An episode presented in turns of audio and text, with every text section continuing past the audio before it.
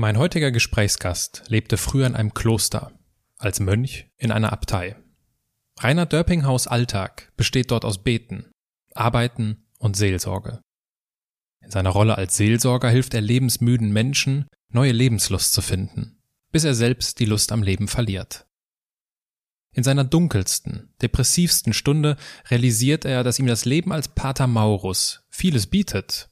Sicherheit, Ruhe und Abgeschiedenheit, aber es kann nicht darüber hinwegtäuschen, dass die Gemäuer eines Klosters für ihn eher ein goldener Käfig voller Einsamkeit und Verzweiflung sind. Reinhard Döppinghaus verlässt die bayerische Benediktinerabtei Niederalteich und beginnt ein neues Leben in Berlin. In diesem Gespräch werden wir hinter die Mauern eines Klosters geführt. Ich wusste vorher nicht, wie das Leben eines Mönchs genau aussieht. Wir finden heraus, warum sich jemand von seiner Freundin trennt um ein zölibatäres Leben zu führen und was Bibel und Buddhismus gemeinsam haben.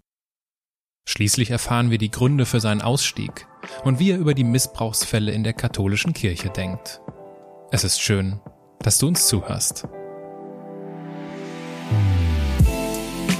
Menschen und Marken, die in keine Schublade passen.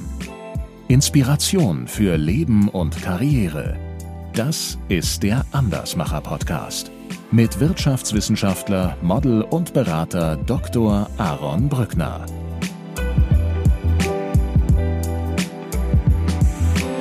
Zölibat ist für Geistliche heute sehr praktisch, denn es entbindet sie über die Notwendigkeit, über Sexualität, über ihre Sexualität überhaupt zu sprechen. Das Fatale daran ist, die Libido kann man damit nicht abschalten. Mein Vater hat ein bisschen geschluckt, als er gehört hat, ich will Geistlicher werden. Okay, als ich dann noch sagte, ich will ins Kloster gehen, hat er nochmal geschluckt. Und als ich dann ins Auto stieg, habe ich zum ersten Mal ein paar Tränen im Auge meines Vaters gesehen. Das hat er nie geweint. Buddha hat gesagt, wenn du immer sagen, der Sinn des Lebens ist ganz einfach. Sei glücklich. Und glücklich sein kann man eigentlich nur, wenn man hilft, anderen Menschen glücklich zu sein. Bevor es losgeht, nur noch ein redaktioneller Hinweis von mir. Rainer Dörpinghaus spricht immer wieder einmal von einem gewissen Viktor Frankl. Wenn du meinen Podcast schon etwas länger kennst, weißt du, dass ich schon häufig Frankels Buch Trotzdem Ja zum Leben sagen empfohlen habe. Falls du mehr über den jüdischen Seelenarzt erfahren willst, der vier Konzentrationslager überlebt hat, dann interessiert dich sicherlich die Frankel-Trilogie meines Podcasts. Denn in Folge 64 spreche ich mit Professor Batjani, dem Leiter des Wiener Viktor Frankl Instituts, über den Sinn des Lebens. Ein Gespräch, zu dem ich sehr positives Feedback bekomme. In Folge 65 unterhalte ich mich mit Eleonore Frankel, der Witwe von Viktor Frankl, über ihre 50-jährige Ehe. Und in Folge 66 nehmen wir die Perspektive seiner Enkelin Katja ein. Du wirst merken, dass es gute Gründe gibt, weshalb mein heutiger Gesprächspartner seinen Namen so häufig erwähnt. Apropos Gesprächspartner, viel Spaß beim Zuhören.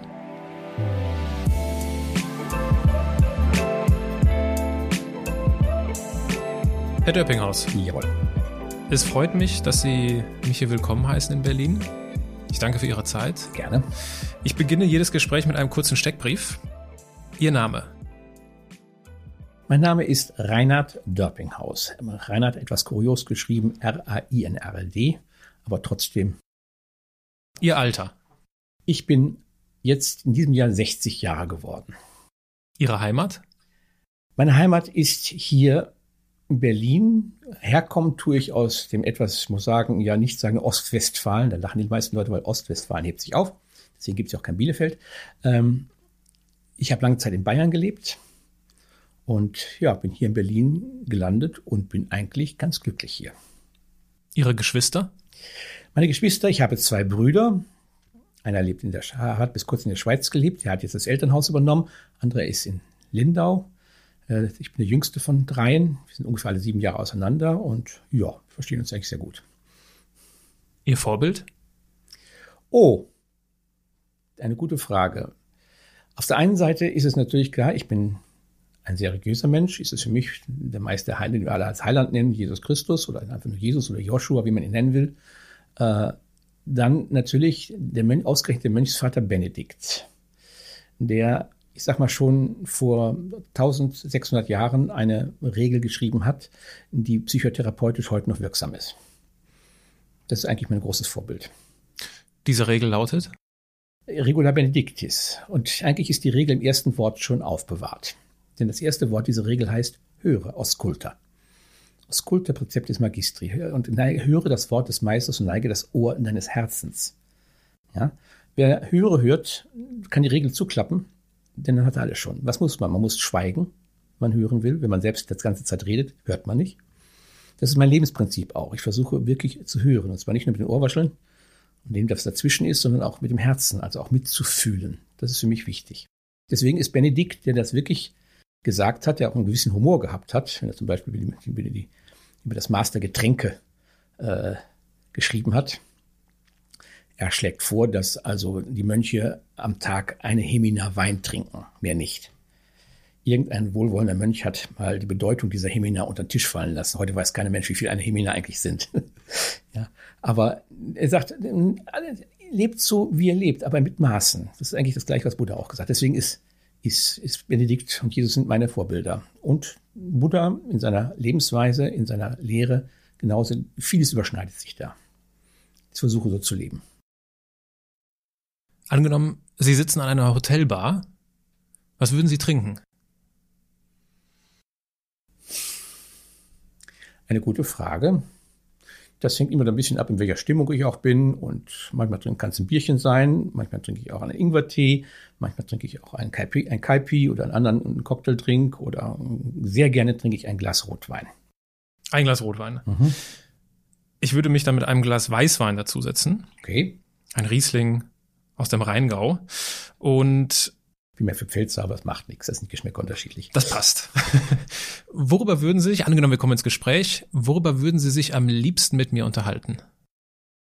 Ich versuche erstmal so rauszubekommen, wer Sie sind. Ja, ich will mich über Sie unterhalten und gleichzeitig auch von mir unterhalten, dass wir, ja, einmal sagen, authentisch gegenüber sitzen. Wer sind Sie? Was machen Sie? Was essen Sie? Ja, was für Hobbys haben Sie? Ja, genauso erzähle ich auch. Was interessiert Sie? Wo stehen Sie meiniglich? Ja, und so weiter. Das würde mich interessieren. Vor allen Dingen aber nicht nur einfach das Intellektuelle oder das, das, das Sachliche, sondern auch, äh, wo habe ich Angst vor? Was, was finde ich, boah, ey, toll. Ja, und so weiter. Also ich versuche, ich glaube, dass das Thema von uns wäre sehr wichtig. Mehr ist. Denn jede Begegnung ist für mich auch Veränderung. Mhm. Gleiches gilt für mich. Ich würde auch herausfinden wollen, was Sie so machen und deswegen würde ich Sie wahrscheinlich fragen, Herr Döppinghaus, was machen Sie denn so beruflich? Beruflich mache ich das, was ich am liebsten mache, mit Menschen zusammen sein. Ja, versuchen Menschen zu kennen, zu erkennen, zu fühlen und versuchen mit ihnen eine neue Lebensweise, eine Veränderung anzubringen, die sich für ihn vor allen Dingen positiv, das mache ich beruflich, äh, ausschlägt. Ja, ich bin ein systemischer interaktiver Coach, wie sie es nennt, und Kommunikationsberater. Äh, ich bin jetzt nicht in der hohen Wirtschaft tätig und verändere jetzt Riesenfirmen, sagen im Management, sondern für mich ist wichtig, das Menschliche zu entdecken, das authentisch Menschliche zu entdecken.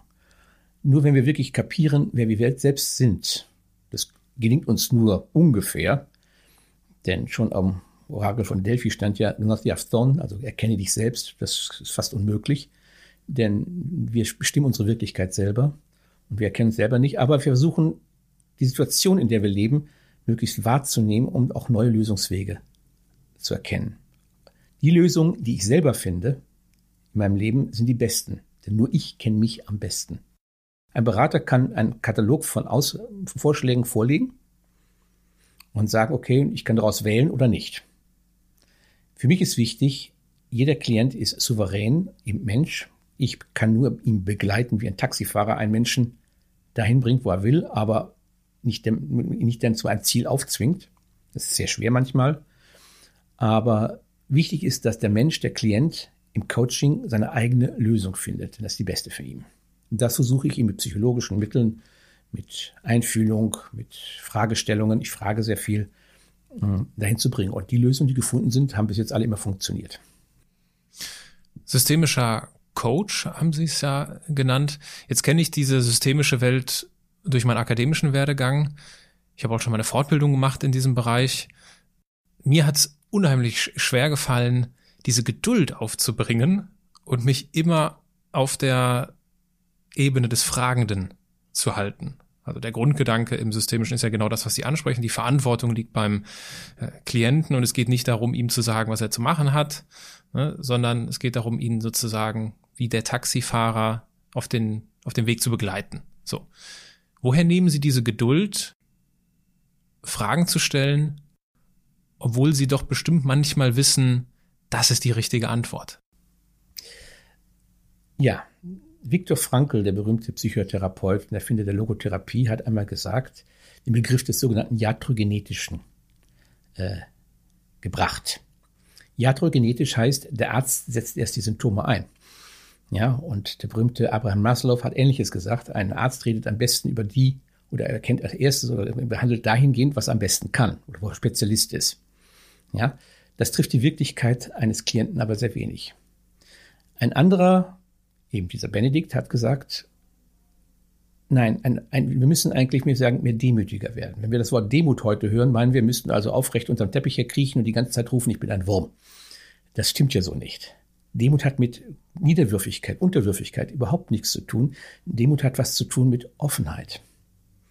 Ich, ich stecke mich mal ganz zurück und nehme mich mal einfach so, wie du bist. Ja, ich mache mich neugierig. Was steckt in dir drin? Breite dich mal aus.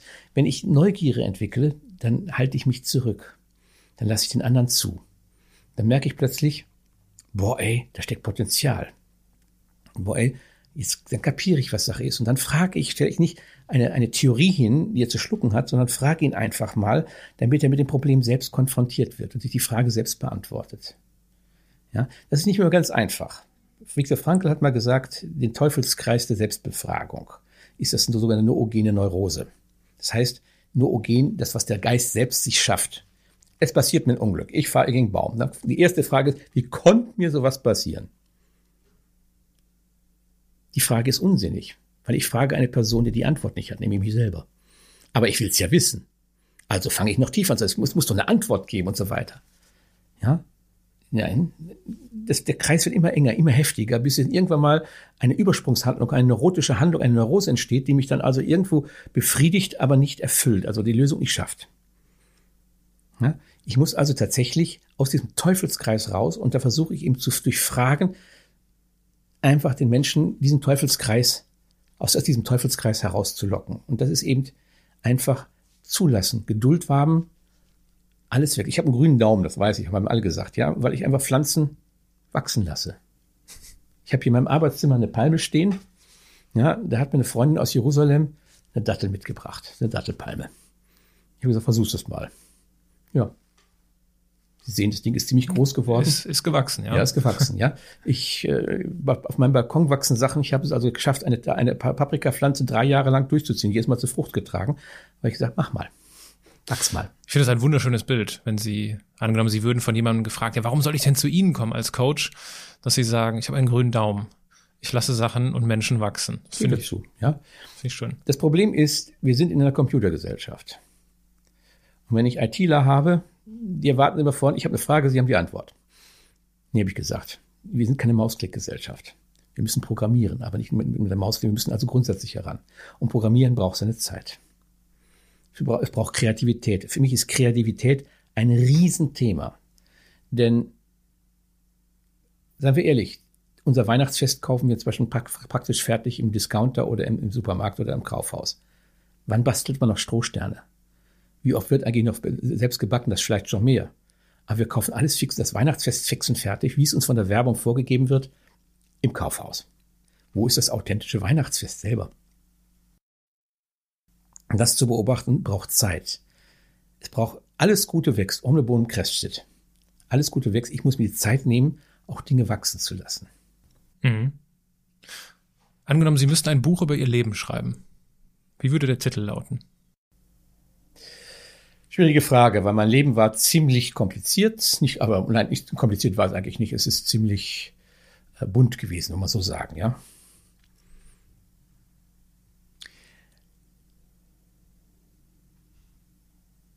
Ich würde vielleicht sagen, mein Leben als Gefühl. Oder mein Leben fühlen. Ja, ich habe jetzt gerade ein für mich ist das Gefühl eben wichtiger. Ich bin immer ein sehr Genießer-Mensch gewesen. Das sieht man mir vielleicht in den äußeren Proportionen noch etwas an. Ja, ich genieße das Leben sehr, wenn man es genießen kann. Zum Genuss gehört auch das Leiden. Ja, wenn wir das Wort sympathisch nehmen, da steckt das Wort Sympathein. Pathein heißt leiden, aber auch fühlen. Also mitfühlen. Das heißt nicht nur die, die, die, die, die, die, die, die negativen, sondern auch die guten Seiten mitfühlen. Ich versuche ein sympathisches Leben zu führen. Ja, auch mit meinen Klienten. Ja, es tut mir manchmal wirklich in Herzen diese weh, wenn ich davon den Geld annehmen muss, aber ich muss ja auch irgendwie leben. Ja, aber für mich ist wichtig, dass ich das Sympathische im Leben sichtbar mache. Ja, ich glaube, das wäre mein Leben, mein sympathisches Leben. Wäre vielleicht auch ein Titel.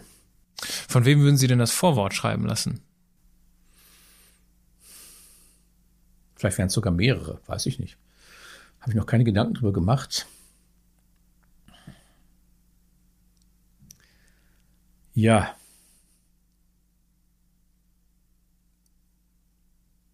Es wäre sicher nicht mein bester Freund, dem ich die Aufgabe zuleben, sondern vielleicht ein Mensch, der mit mir gefühlt hat. Ich wüsste ihn jetzt nicht fertig zu machen, ich wüsste ihn jetzt nicht festzulegen, ich wüsste ihn jetzt nicht auszumachen. Für mich ist also wichtig, dass der irgendwie mein Leben auch mitgefühlt hat, nicht nur einfach wissenschaftlich durchdacht. Ich bin wissenschaftlich sehr gut orientiert, ich habe sehr viel studiert, äh, aber ich bin der Überzeugung, dass Wissenschaft nur ein Hilfsmittel ist.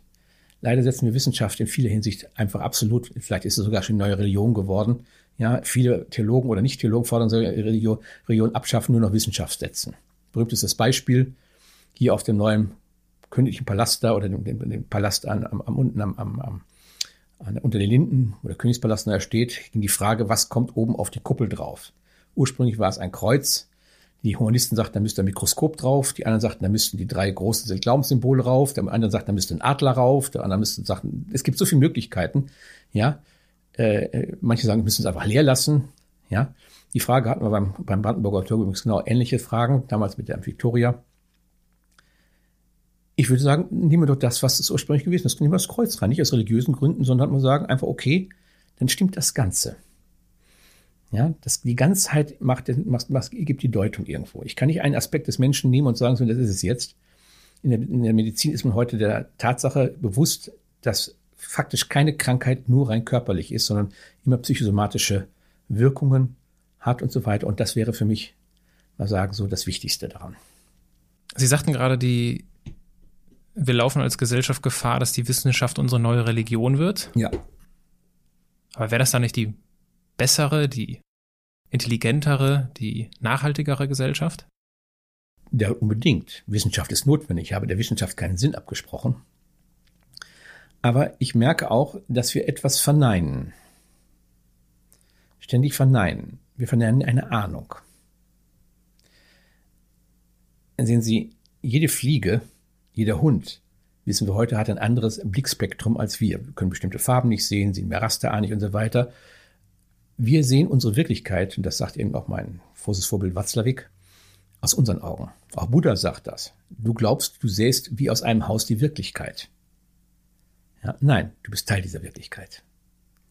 Wissenschaft wird immer unter dem Aspekt gemacht, ich beobachte. Nein, ich bin auch Objekt dieser Wissenschaft. Denn es steht immer eine Relation da für dem, was ich erforsche. Theologen sind etwas, ich bin ja selbst Theologe, ein bisschen frustriert, wenn ich sage, Leute, eure ganze Theologie ist eigentlich Hypothese. Denn der Gegenstand, den ihr untersuchen wollt, den könnt ihr nicht sehen. Das berühmte, mal sagen, dunkle Katze, die in meinem dunklen Zimmer sucht, die nicht da ist. Ja, ob sie da ist, weiß ich nicht. Das sage ich, das ist eine Frage. Ja.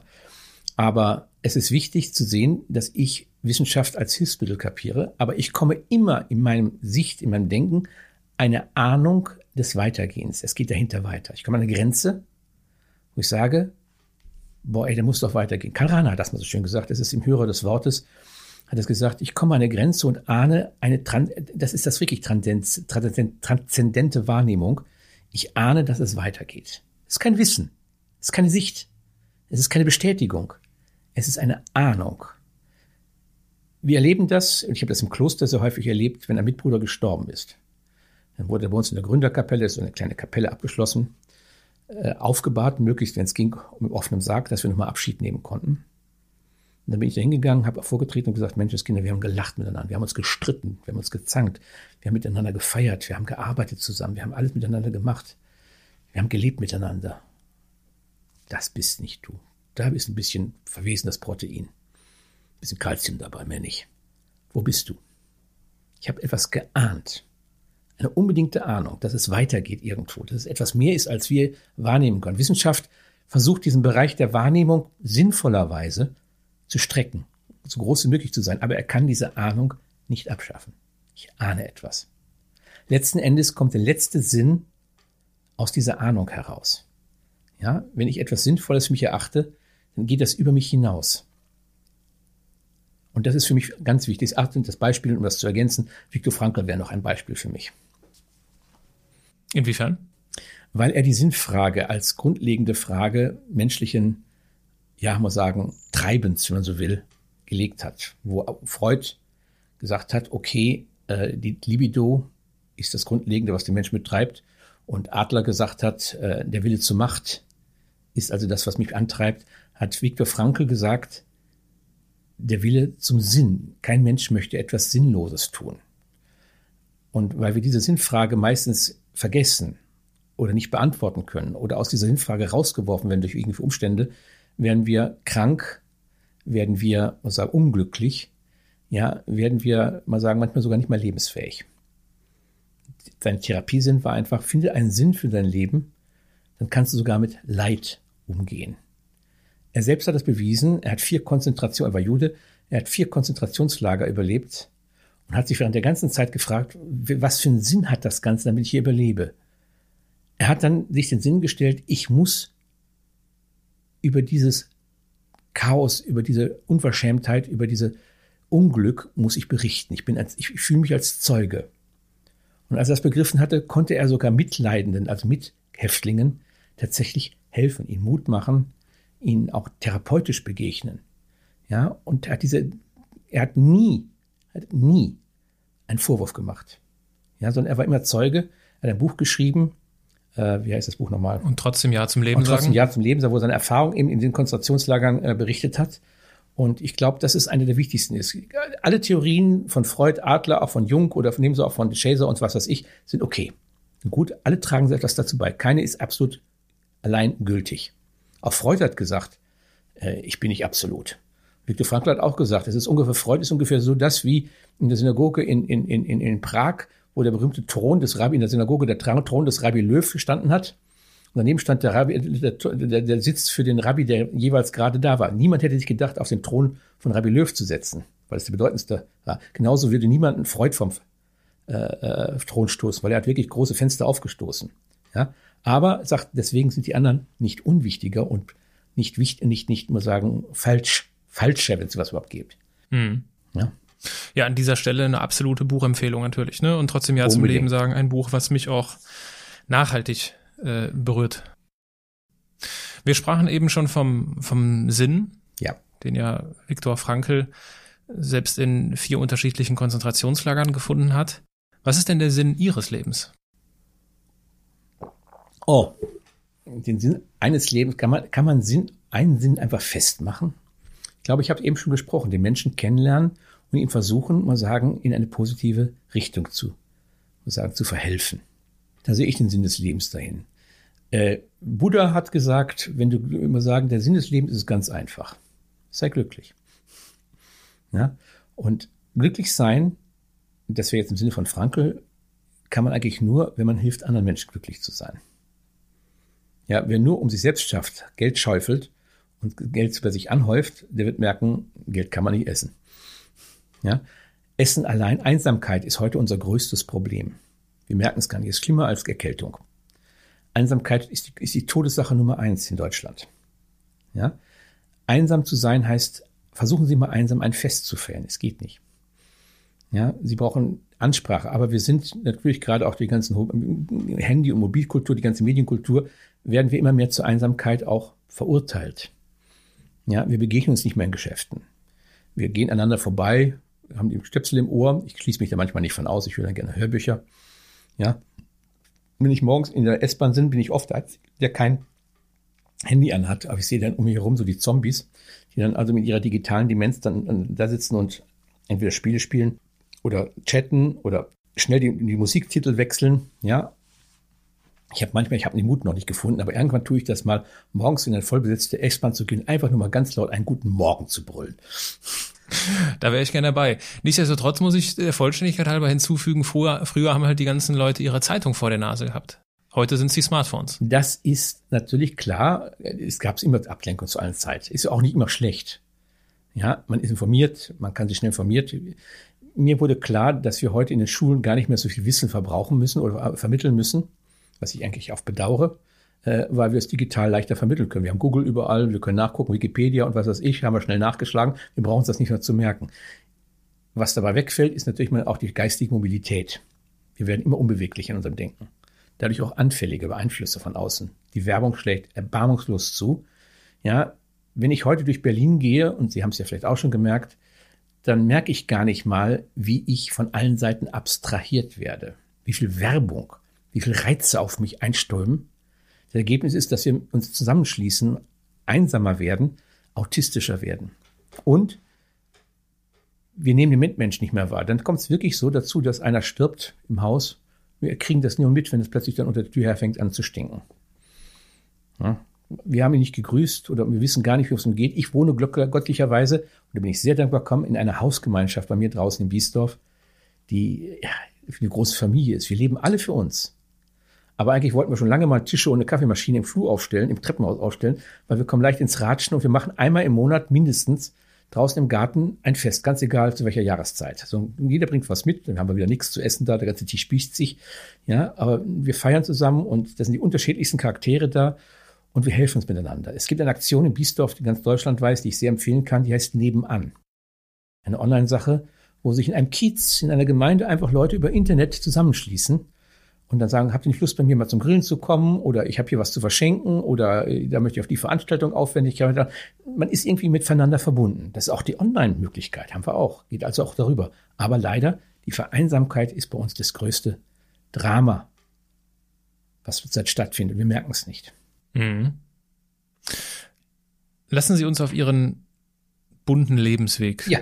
schauen und lassen Sie uns dort anfangen, wo in der Regel alles anfängt, in der Kindheit. Ja. Gab es in Ihrer Kindheit schon Anzeichen dafür, was Sie heute beruflich machen? Also Lokomotivführer wollte ich nie werden, weil die Familie groß väterlicherseits kam aus einer Eisenbahnerfamilie. War nicht so mein Wunsch. Väterlichenseits den Beruf meines Vaters aufnehmen, Zahntechnikermeister. Nö. Ich hatte viel Interessen, ich habe also einmal das Buch von, von Ceram gelesen, Göttergräber und Gelehrte, wo es über die Grunderfahrung der Archäologie. Ich wollte unbedingt Ägyptologe werden. Das hat mich bis heute nicht losgelassen. Ich interessiere mich fürs alte Ägypten. Das ist so eins meiner Hobbys. Bis heute eine faszinierende Kultur. So mal angefangen, Hieroglyphen zu lernen. Äh, es gab, ich wollte Doktor werden, ich wollte nie geistlicher werden, eigentlich in dem Sinne. Ich kam aus einer gut katholischen Familie. Wenn ich gut katholisch meine, ist keine Familie, die jetzt frömmlich da sitzt. Meine Mutter war eine sehr fromme Frau, aber auch sehr geistig bewegt. Ja, ich komme aus einer Familie, die keine Türen hatte. Bei uns gingen Nationen durchs Haus. Meine jetzige Schwägerin, mein Bruder hat eine Schwarzafrikanerin aus Sierra Leone geheiratet. Ja, das ist bei uns normal. Mein anderer Bruder hat, meine Cousinen und Cousins haben Philippinen geheiratet und die Familie ist eine große glückliche Familie eigentlich. Und die Offenheit war für uns immer wichtig. Mein Vater war immer neugierig. Er sagt, bei uns kann jeder reinkommen, wenn er, solange er sauber ist. Ja. Und bei uns sind Perser, Russen durchs Haus. Ich hatte ein sehr weltoffenes Haus. Und das hat mich neugierig gemacht. Ich habe diese Neugier von meinem Vater. Der konnte so ganz sympathisch Leute ausfragen. Vielleicht habe ich diese Art von ihm geerbt. Ja. Und äh, allein da schon wäre schon interessant, äh, allein meine Kindheitsgeschichte als Roman, wenn man überlegt, dass in Sierra Leone von uns mal eine Revolution gestartet wurde, weil einer aus Sierra Leone kam und bei uns, meine Mutter hat Butterbrote für die Revolution äh, geschmiert, äh, nachts plötzlich auftauchte und auf dem Weg nach Sierra Leone war, um seinen Vater zu befreien, der von dem damaligen Regime da gefangen genommen wurde. Das war meine Familie, das hat mich geprägt. Da war ein Berufswunsch, och, ich war Musiker, ich habe mich sehr für Musik interessiert, ich wollte eigentlich mal Organist werden, richtig berufsmäßig Organist, bin ich auch geworden nachher als, aber mehr als Nebenjob als als Hauptjob. Aber sonst habe ich eigentlich keine feste Option auf irgendeinen Beruf gehabt. Wer war denn der Held Ihrer Kindheit? Oi, das weiß ich nicht mehr. Da waren verschiedene. Natürlich war ich auch so ein Bravo-Abkömmling, habe natürlich auch so meine Bravo-Helden gehabt, ja, die es dann gab. Damals gab es einen Tarzan, Ron Ely war da, der war sehr, der, der war sehr groß, ja. Dann war es wiederum, äh, viele werden sie nicht kennen. Ja. Ich fand kurioserweise den Charlie Chaplin immer ganz einfach sympathisch, weil der war so einer, der so die Welt lustig und äh, lustig bewältigt hat. Ja, mit Humor bewältigt hat. Für mich ist einer nach wie vor einer der größten Charakterdarsteller, die es gab, nicht nur durch seinen großen Diktator, auch durch die Filme, die nachher, der hat es wirklich geschafft, aus dem Stummfilm in den, wirklich hervorragend in die, in die Gegenwart, in den Tonfilm und ins Drama zu steigen. Diese Figur hat mich zum Beispiel immer sehr beschäftigt. Ja, ich habe ihn gemocht. Ja, ansonsten so, ja, man hat natürlich dann die Comic als Superstar, Batman, was es alles damals so gab, die jetzt heute so ein Revival erfahren, war auch damals groß und gängig, aber so ein Vorbild. Also aus dem engsten Familienkreis komme ich sagen, mein Vater war eigentlich schon mein Vorbild, weil der war wirklich offen. Ich habe meinen Vater eigentlich nie oder ganz selten mal wirklich stinksauer oder wütend erlebt. Ja, er konnte wirklich mal unmutig sein, aber er war immer irgendwo ja erfüllt. Er, konnte, er war ein passionierter Angler, er konnte stundenlang an einem Weiher sitzen, seine Angel halten, das war mir viel zu langweilig. Ja, und äh, der zum Ärger meiner Mutter, die mussten ja die Fische dann immer putzen. Das war, und Fischessen äh, war lange Zeit für mich ein Tabuthema. Heute mag ich Fisch. Äh, aber die Geduld, die er gezeigt hat, die war für mich wichtig. Ja, und der Umgang vor allem auch mit seinen Angestellten. Er hat Langzeitangestellte gehabt, die über 30 Jahre für ihn gearbeitet haben. Das finden Sie in der Firma selten. Dann natürlich meine Mutter natürlich klar, auch auf einem Beispiel, weil sie war so die Prakterin, sie war fromm, aber nicht fremdlerisch. Ja, wir gingen sonntags in die Kirche und äh, ich war auch Ministrant gewesen, ich habe hab ich Orgel gespielt, ja, aber ich habe immer eine, muss sagen, so das, das, das Selbstverständliche, aber nicht das Unkritische gesehen in, der, in meinem kirchlichen Umgang. Wo ist denn der Unterschied zwischen fromm und frömmlerisch? So ein Gottverständnis. Ich sage immer, es gibt ein schönes Bild. Stellen Sie sich vor, Sie machen einen Bergwanderung an einem steilen Felsen. Da ist ein ganz schmaler Grat. Wenn Sie das Wort Religion als Religere zurückbinden oder anbinden mal nehmen, dann gibt es zwei Möglichkeiten. Entweder Sie klammern sich mit vorwärts mit dem Bauch zum Berg und sagen, du bist mein großer Berg und ich ja, lass dich los, du bist mein Halt. Ja, dann sehen Sie aber nur den Berg. Sie können sich aber umdrehen und sagen, ich habe den Berg im Rücken.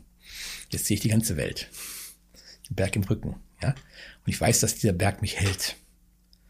Das wäre, muss sagen, die Fromme. Das andere wäre die Fremde schräg mich. Das sind die Fanatiker. Ich klemme mich an den Berg und sehe nur den Berg und tut stürmen, bringe mich von meinem Berg nicht weg. Ja, aber auf der anderen Seite stehe ich mir auf rückwärts und sage, boy, schöne Landschaft. Und du gehörst dazu, du dicker Berg. Und ich darf jetzt an dich lehnen und darf mich da also, und ich bin sicher, ich weiß, du hältst mich, ich habe mich an dich angebunden und darf mir deswegen die Welt begucken, wie sie ist. Das verstehe ich. So war meine Mutter. Mhm.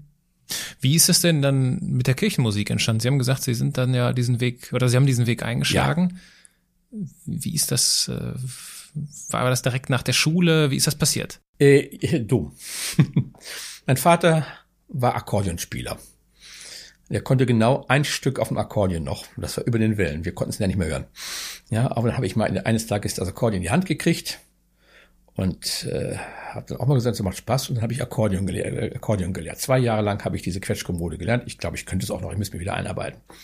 Ja, war aber dieses Rumtatau und war mir noch ein bisschen langweilig. Und dann gab's, hatte ich so eine Melodika. Das war so eine Tastatur, so, so, so, so ein Instrument, das man so mit dem Mund blasen konnte, hatte aber eine richtige Klaviertastatur. Da habe ich mir immer geärgert, dass ich mir nur mit einer Hand spielen konnte. Ja, bis es dann mal so einen Schlauch gab, wo man reinblasen konnte, dann konnte man also auf vier Händen, also mit beiden Händen drauf spielen. Das war ganz sehr begründet und ich habe das Ganze dann umgekehrt an einem Staubsauger angeschlossen. Ja, das war meine Grunderfahrung so mit der ersten Orgel. Ja, und dann habe ich durfte ich mal einen richtigen Orgel spielen. Was kommt, was kommt denn da bitte für Geräusche raus, wenn ich das an den Staubsauger anschließe? Ja, also der Staubsauger ist, ist gewöhnungsbedürftig. Aber ich habe auf die Musik gehört, nicht auf den Staubsauger. Das ging dann, ja. Und äh, bis ich dann wirklich mal bei uns in der Gemeinde äh, auf der Orgel saß und dann, ich kam noch gar nicht mal unten an die Tasten ran, an die Pedale ran und merkte, das ist ein ganz, das ist das, was ich wollte. Und dann habe ich angefangen, Orgel zu spielen. Mein Vater hat mir dann gemerkt, als das Interesse groß ist, hat mir sogar eine Übungsorgel gekauft. Wie alt waren Sie da? Da war ich so zwölf. Okay. Und dann habe ich sehr guten Unterricht gehabt beim Domorganisten Lehn in Minden, am Mindener Dom. Und der war ein sehr guter Pädagoge, der hat mir das auch richtig schmackhaft gemacht. Der hat gesagt, ein Starorganist wirst du nie. Da war er ehrlich. Ich auch gesagt, will ich auch gar nicht werden. Aber er hat mich dazu gebracht, dass ich dann wirklich immer weiter kam. Und dann habe ich dann nachher noch, wie gesagt, mein C-Examen gemacht und nachher noch in Detmold angefangen. Eigentlich wollte ich Organist in Detmold angefangen zu studieren. Aber dann merkte ich, dass die Stellen praktischerweise, die Stellen wurden langsam immer weniger. Also um eine gute Stelle zu kriegen, äh, die Stellen wurden von Diözesen und von den Gemeinden immer weniger und da muss man schon saugut sein, um eine gute Stelle zu kriegen. Und so ein Hilfsorganist mit, mit, mit, mit einer Kombination gleichzeitig Sakristan oder Küster zu sein, wollte ich dann auch nicht. Dann hat sich mein Weg nochmal ganz geändert. Was ist passiert? Dann habe ich die Berufung bekommen und sagen, wirst du Pfarrer. Woher kam die Berufung? Ich weiß es nicht. Ich, ich ist Jesus Christus hier, was nicht im Traum erschienen hat, gesagt, du wirst mein Pfarrer. Nein, ich weiß nicht, das ist so eine Überzeugung gewesen, dass ich sage, okay, vielleicht ist das schon eine Vorahnung gewesen von diesem Sinnvollen. Du machst was sinnvoll. Ich habe natürlich Pfarrer erlebt. Ja, ich habe auch die Schwierigkeiten erlebt, das natürlich dazu Zölibat und so weiter, das richtet man ja alles ein. Aber die Sinnvolligkeit war für mich, ich äh, muss sagen, sehr wichtig. Wie alt waren Sie da, als das? Da war ich so, naja, kurz zum Abi, wenn man so sagen. Mhm. Ich war auch in einer geistlichen Schule. Wir waren alle im Internat nachher, weil bei uns, in, wo ich aufgewachsen bin, war das Internat gigantisch groß. Das war damals so die, die Girgensonsche Kulturreform. Girgenson war damals Kultusminister von Westfalen gewesen, der diese riesen Schulzentren holte. Mit, dem, mit meiner Gemeinde, wo ich war, hatten wir dann plötzlich eine, eine Schule mit fast 3000 Schülern. Das war Massenbetrieb. Ja. Meine Brüder sind schon im Internat gewesen, in Fulda, und ich bin dann auf ein Internat gekommen von den sogenannten kostbaren Blutsbrüdern, haben wir sie immer genannt, die Brüder vom kostbaren Blut in Bad Rieburg Herse. Und die haben mir einen geistlichen Weg gezeigt, vorgelebt, den ich sehr akzeptabel fand. Nämlich einladen, aber nicht aufzwingen. Wir mussten nicht in diesem geistlichen Internat nichts Religiöses tun. Das Einzige vielleicht, was Lichten war, was Tischgebet. Sonst braucht man nichts, keine Gebetshandlung, nichts. Meine Brüder waren da noch ein bisschen anders drauf in dem anderen Internat. Die mussten einmal morgens eine Kapelle, ein Vaterunser fürs Vaterland, das wäre mir zuwider gewesen. Ja? Aber äh, äh, wir wurden eingeladen, an allen Teil der Religion teilzunehmen, aber wir wurden nicht nirgendwo zu gezwungen. Und ich sah, wie die Leute arbeiten. Die hatten Riesenmissionen am Chingu in Brasilien. Und da war einmal der Bischof Kreutle da, ein Bischof, der Missionsbischof war. Der hat so ungefähr erzählt, für die älteren Leute werden es noch kennen, wie Louis Trenker damals. So, ich bin rauf auf die Wand und da ist so drüber gegangen. Der konnte so richtig lebhaft von dieser Mission erzählen dieser Orden wäre nichts für mich gewesen. Ich bin kein Ordensmensch gewesen, dachte ich damals. Und bin dann, also dann nach meinem Studium, also nebenbei lief meine kirchenmusikalische Ausbildung wieder, bin ich dann also in Paderborn dann ins Leo-Konvikt eingetreten, als habe angefangen an der theologischen Fakultät Theologie zu studieren, gleichzeitig in Bielefeld, also auch noch Psychologie, was ein irrer Aufwand war, weil die fahrtechnisch nicht Bielefeld und Paderborn liegen nicht gerade unmittelbar nebeneinander. Aber dann wollte ich Pfarrer werden. Das hat mich auch sehr geprägt. Bis ich dann einer meiner besten Freunde damals sagte, der mit mir auch studiert hatte, der auch ganz weltoffen war. Wir haben also einige möglichen, wir haben eigentlich mal, sind morgens mal losgefahren von Paderborn, ganz früh morgens. Wir saßen abends irgendwie noch zusammen und haben dann also äh, Bier getrunken und äh, Erdnüsse gefuttert und haben ein paar Erdnüsse übergebracht und machen wir den Rest Erdnüssen. Jetzt, auch sagt er, Erdnüsse werden gerne von Elefanten gefressen. Wo gibt's den nächsten Elefanten? Im Hannoverschen Zoo. Also ins Auto gesetzt sind nachts in Hannoverschen Zoo, haben wir gewartet, bis also dann der Zoo aufmacht. Dann haben wir die Erdnüsse da an die, an die Elefanten verfüttert und dann wieder zurückgefahren. Solche Blödsinn haben wir gemacht. Und plötzlich sagt dieser Kerl mir, du, ich gehe nach Meschede ins, ins Benediktinerkloster, ich tritt als Benediktiner ein. Irgendwie war da plötzlich was ganz anderes passiert. Da trat in mir eine Veränderung ein gesagt, wenn du jetzt Pfarrer bist, dann sitzt du draußen und verwaltest eigentlich nur. Du musst Pfarrgemeinderat, Kirchenvorstand, du hast da Protokolle auszufüllen, musst Finanzen verwalten und, und, und, und, und. Du musst also da, muss sagen, ständig da, bist nur am Verwalten und tun. Willst du das? Ist das dein Sinn? Und dann habe ich eben mich, ich habe ihn öfters besucht in Meschede und habe festgestellt, Benediktiner ist für mich wichtig. Aber Meschede hätte ich nicht eintreten können. Ich hatte damals ein Interesse für die Ostkirche. Das habe ich heute noch. Ich habe damals in einem ostkirchlichen Chor mitgesungen, in einem kleinen ukrainischen Kloster in der Nähe von Paderborn-Buke. Das gibt's heute nicht mehr. Und dann gab's für mich Niederalteich. Das war, damals, habe ich doch genannt, äh, eine Abtei, die ökumenisch veranlagt war, sage ich mal so, die diese Ökumene als Hauptarbeit gemacht hat in Bayern. Und dort gab es einen Teil der Mönche, lebte im byzantinischen Ritus, also praktisch dem Ritus, den heute die orthodoxen Kirchen in Russland, Rumänien, Griechenland, Bulgarien etc. Äh, ausüben und ein Teil lebt in dem traditionellen römischen Ritus, also das aus einer katholischen Kirche beziehungsweise aus den Benediktinerkirchen der unserer Hemisphäre kennen.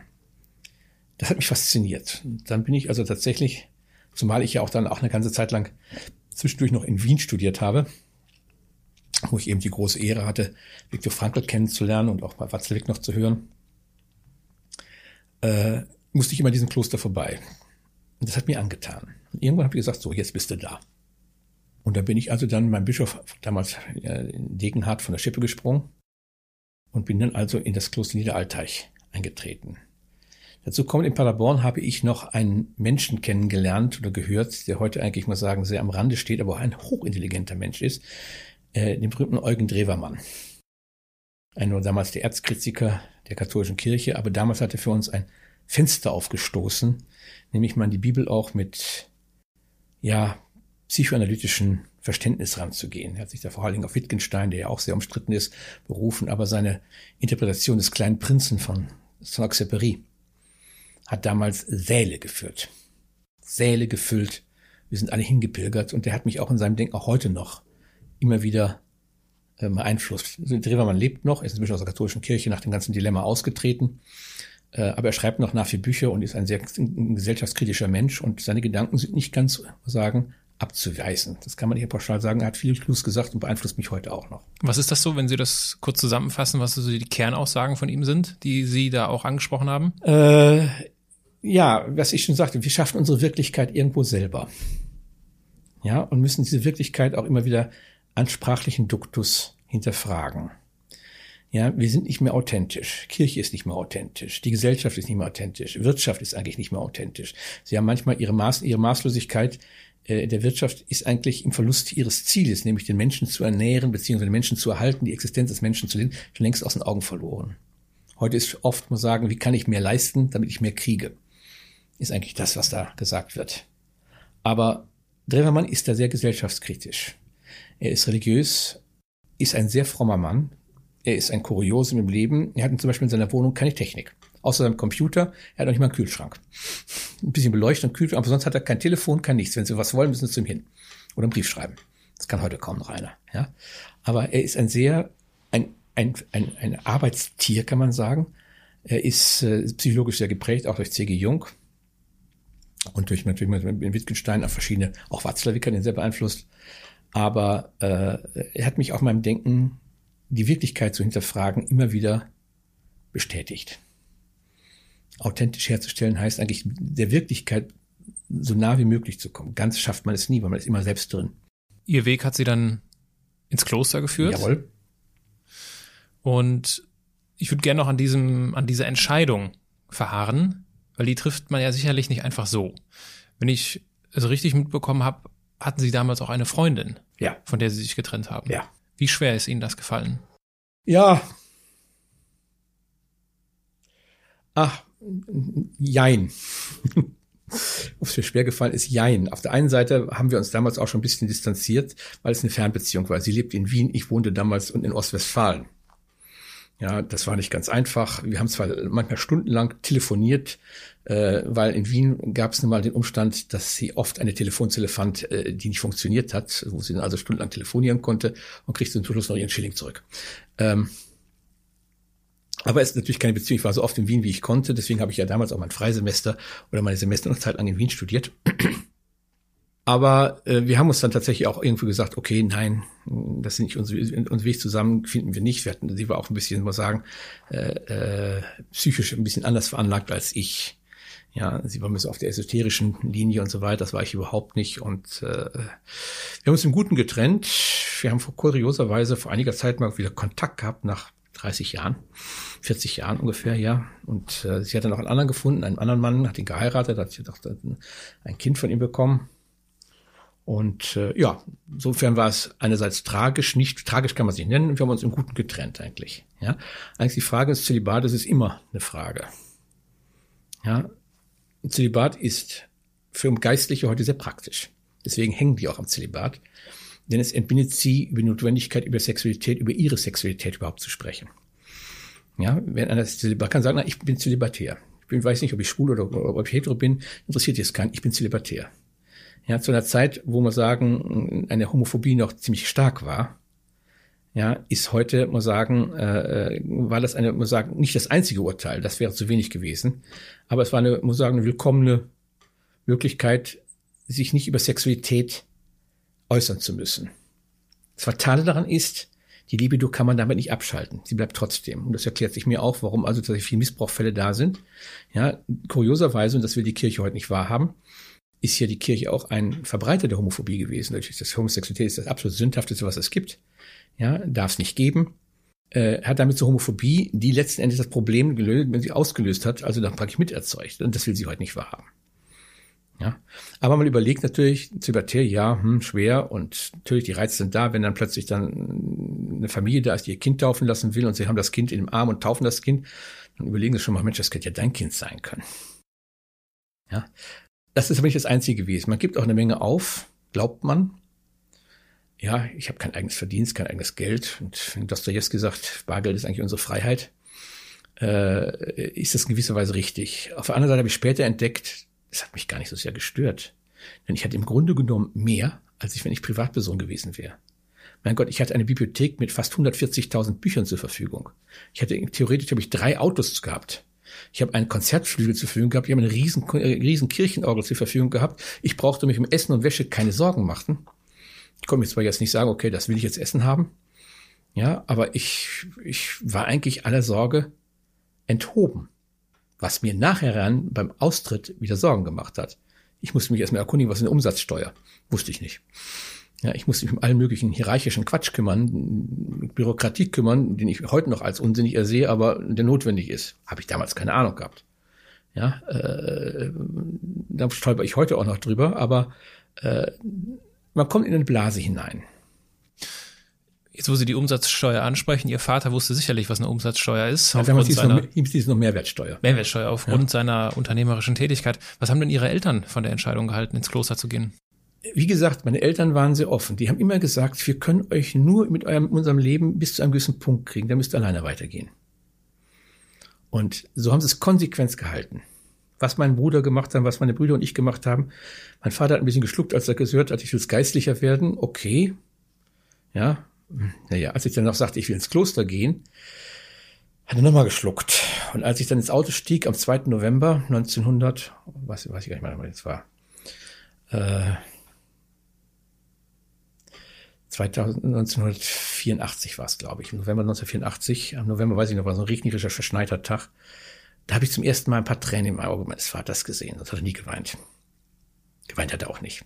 Aber es ist ihm schwer gefallen.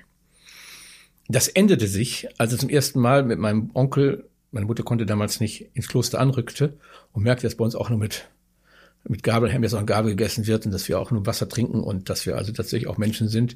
Und dann plötzlich war er ganz stolz. Mein Sohn, ein Mönch. Tja, ihr Sohn ist Reinermeister, ihr Sohn spielt Medizin. Ha, meiner ist Mönch.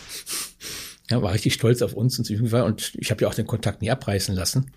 Ja, ich bin regelmäßig nach Haus gefahren, habe meinen Heimaturlaub verbracht, also und die haben waren regelmäßig oben in der Altheit bei mir. Ja, aber es war, das war meistens so, wenn einer ins Kloster eintritt, erstmal hier die Angst der Eltern auch, den haben wir jetzt verloren. Nö.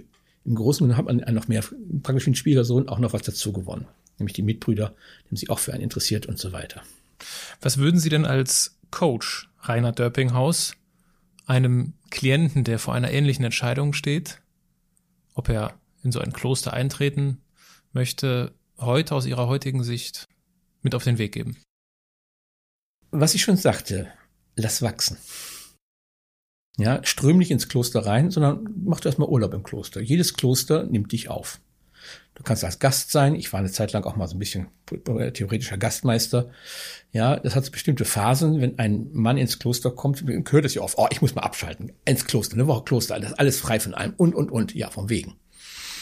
Man kommt im Kloster an, stellt sein Auto vielleicht in den Klosterhof, da im Wirtschaftshof ab und dann kommt der Gastmeister, zeigt ihm das Zimmer, zeigt ihm, wo alles ist. Man isst vielleicht im Refektorium bei den Mönchen mit, die essen ja schweigend, es wird dabei vorgelesen, ja und so weiter, was sagt, wo die Gottesdienstzeiten ist. Man ist zu allem eingeladen, nichts verpflichtet. Du musst nicht am Gottesdienst teilnehmen, äh, du kannst gerne, ja und so weiter. So, der erste Tag ist für einen Menschen noch interessant. Alles neu kennenlernen, Basilika besichtigen, mal im Dorf rumschauen, nicht, und an den Gottesdienst teilnehmen. Man ist auch unsicher, wie benehme ich mich jetzt, dass ich nicht daneben benehme. Zweiter Tag auch noch, dritter Tag geht's dann los. So, jetzt habe ich alles gesehen, was kannst du denn jetzt machen? Hm. Du kannst ja mal nach Osterhofen rüberfahren, da gibt's eine schöne Asam-Basilika, kannst die angucken. Oder mal in Deckendorf ein bisschen shoppen fahren. Dann kommt der Gewissenswurm. Nee, willst ja nicht. Willst ja ins Kloster. Und dann kommt die erste Frage, gibt's hier irgendwo eine Zeitung? Ja, Das hat, ein Handy gab es damals noch nicht so sehr. Äh, haben wir hier einen Fernseher? Nee, sage ich, haben wir leider nicht. Ja, für uns, ein Konvent haben wir einen. Wir gucken da abends ein bisschen Nachrichten oder vielleicht mal eine interessante Sendung, aber der ist für Gäste nicht zuständig. Ein Bereich, Klausur. Das können wir unter uns auch mal, so müssen wir auch sein. Und dann beginnt so die Decke zu bröckeln. Langsam kommen die Brocken von oben und fällt die Decke auf den Kopf. Und dann kommt die Erkenntnis, Mann, was bin ich eigentlich für ein langweiliger Kerl? Ich muss mich eigentlich immer von draußen beschäftigen lassen. Manche Leute reisen dann ab, weil sie nicht aushalten. Doch dieses Gefühl der Einsamkeit mit sich selber. Andere sind dann, durchbrechen diesen Teufelskreis, wie ich eben sagte, und kommen auf mich zu und einer Mitbruder, kann ich Sie mal sprechen? Nicht? Und dann fange ich an, so ein bisschen mal einen Hinweis zu geben, was man machen könnte. Schreiben Sie doch mal auf, was Ihnen durch den Kopf geht. Setzen Sie einfach hin, schreiben. Ich gebe mit Briefen, Papier und Füller haben Sie bestimmt irgendwo, ein bisschen mit dem Füller, das ist ein anderes Schreiben noch. Ja, oder vielleicht, da liegt eine Bibel, lesen doch einfach mal drin. Oder ein anderes Buch. Wir haben eine Bibliothek, da können Sie sich ein Buch ausleihen. Das sind meistens Sachbücher, keine Romane. Ja, aber nehmen Sie doch mal, seien Sie mal kreativ. Versuchen Sie mal Ihre Kreativität zu wecken. Und gar nicht mal auf dem religiösen Sektor. Die Leute, die diese Woche bestanden haben, die kommen immer wieder. Wir haben Stammgäste gehabt. Wir haben auch Niederalteich war das Kloster, was hier in nach buddhistischem Vorbild dieses Kloster auf Zeit eingerichtet hat, wo man wirklich jeder Mönch, Herkunft, Konfession, ganz egal, jeder Mann, wir waren ja ein Männerkloster gewesen, konnten 14 Tage mal mit uns leben. Die aßen, äh, die saßen mit uns im, im, im Refektorium, mussten auch Tischdienst machen, die kriegten Vorträge von uns gehalten über das Leben von Benedikt, über gewisse Themen. Die saßen auch mit uns im Chorgestill oben. Also kriegten noch extra so eine Art, Art Habit an. Gute sind ja, sagen wir nicht, sondern Habit.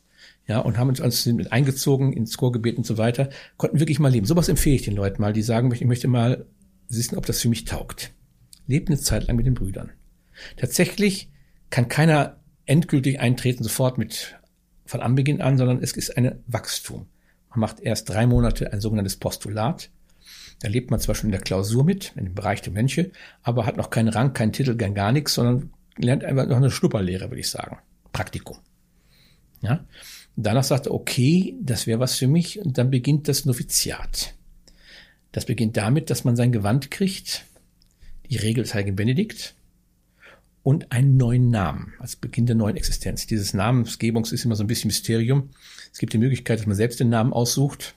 Es gibt die Möglichkeit, dass man drei Namen aussucht und der Abt wählt also einen davon aus oder der Abt sagt ganz von drauf vorne sich aus einen Namen. Dann beginnt die Lehrzeit, man alles beigebracht bekommt, wie man Choral singt, wie man Geschichte des Hauses, Geschichte der Kirche, man, je nachdem, welche religiöse Vorbildung hat. Und dann nach, ein, nach einem Jahr wo man auch tatsächlich mal so ein Kommunioviziat macht, das heißt, man trifft sich mit anderen Novizen aus anderen Klöstern, äh, entscheidet man sich für sogenannte zeitliche Profess. Also man darf, wird man erstmal Mönch für drei Jahre. In einem feierlichen Gottesdienst legt man dann eine Professurkunde auf den Altar, die man unterschrieben hat, manchmal sogar ganz handgeschrieben, wo man sagt, drei Jahre bin ich erstmal hier und versuche das klösterliche Leben zu haben. Nach drei Jahren kann man dann die ewige Profess machen, die endgültige Profess. Man kann aber auch noch insgesamt auf neun Jahre verlängern. Aber dann, sagen wir, muss man Butter bei den Fische machen.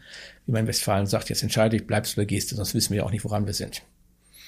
Und erst dann ist man wirklich Mönch, sogenanntes kapitelskräftig. Das heißt, dann darf man auch in Entscheidungen der Mönche im Kapitel, das ist die große Mitarbeiterkonferenz, wie man sagen will, oder Brüderkonferenz, teilnehmen. Und wie haben Sie es gemacht?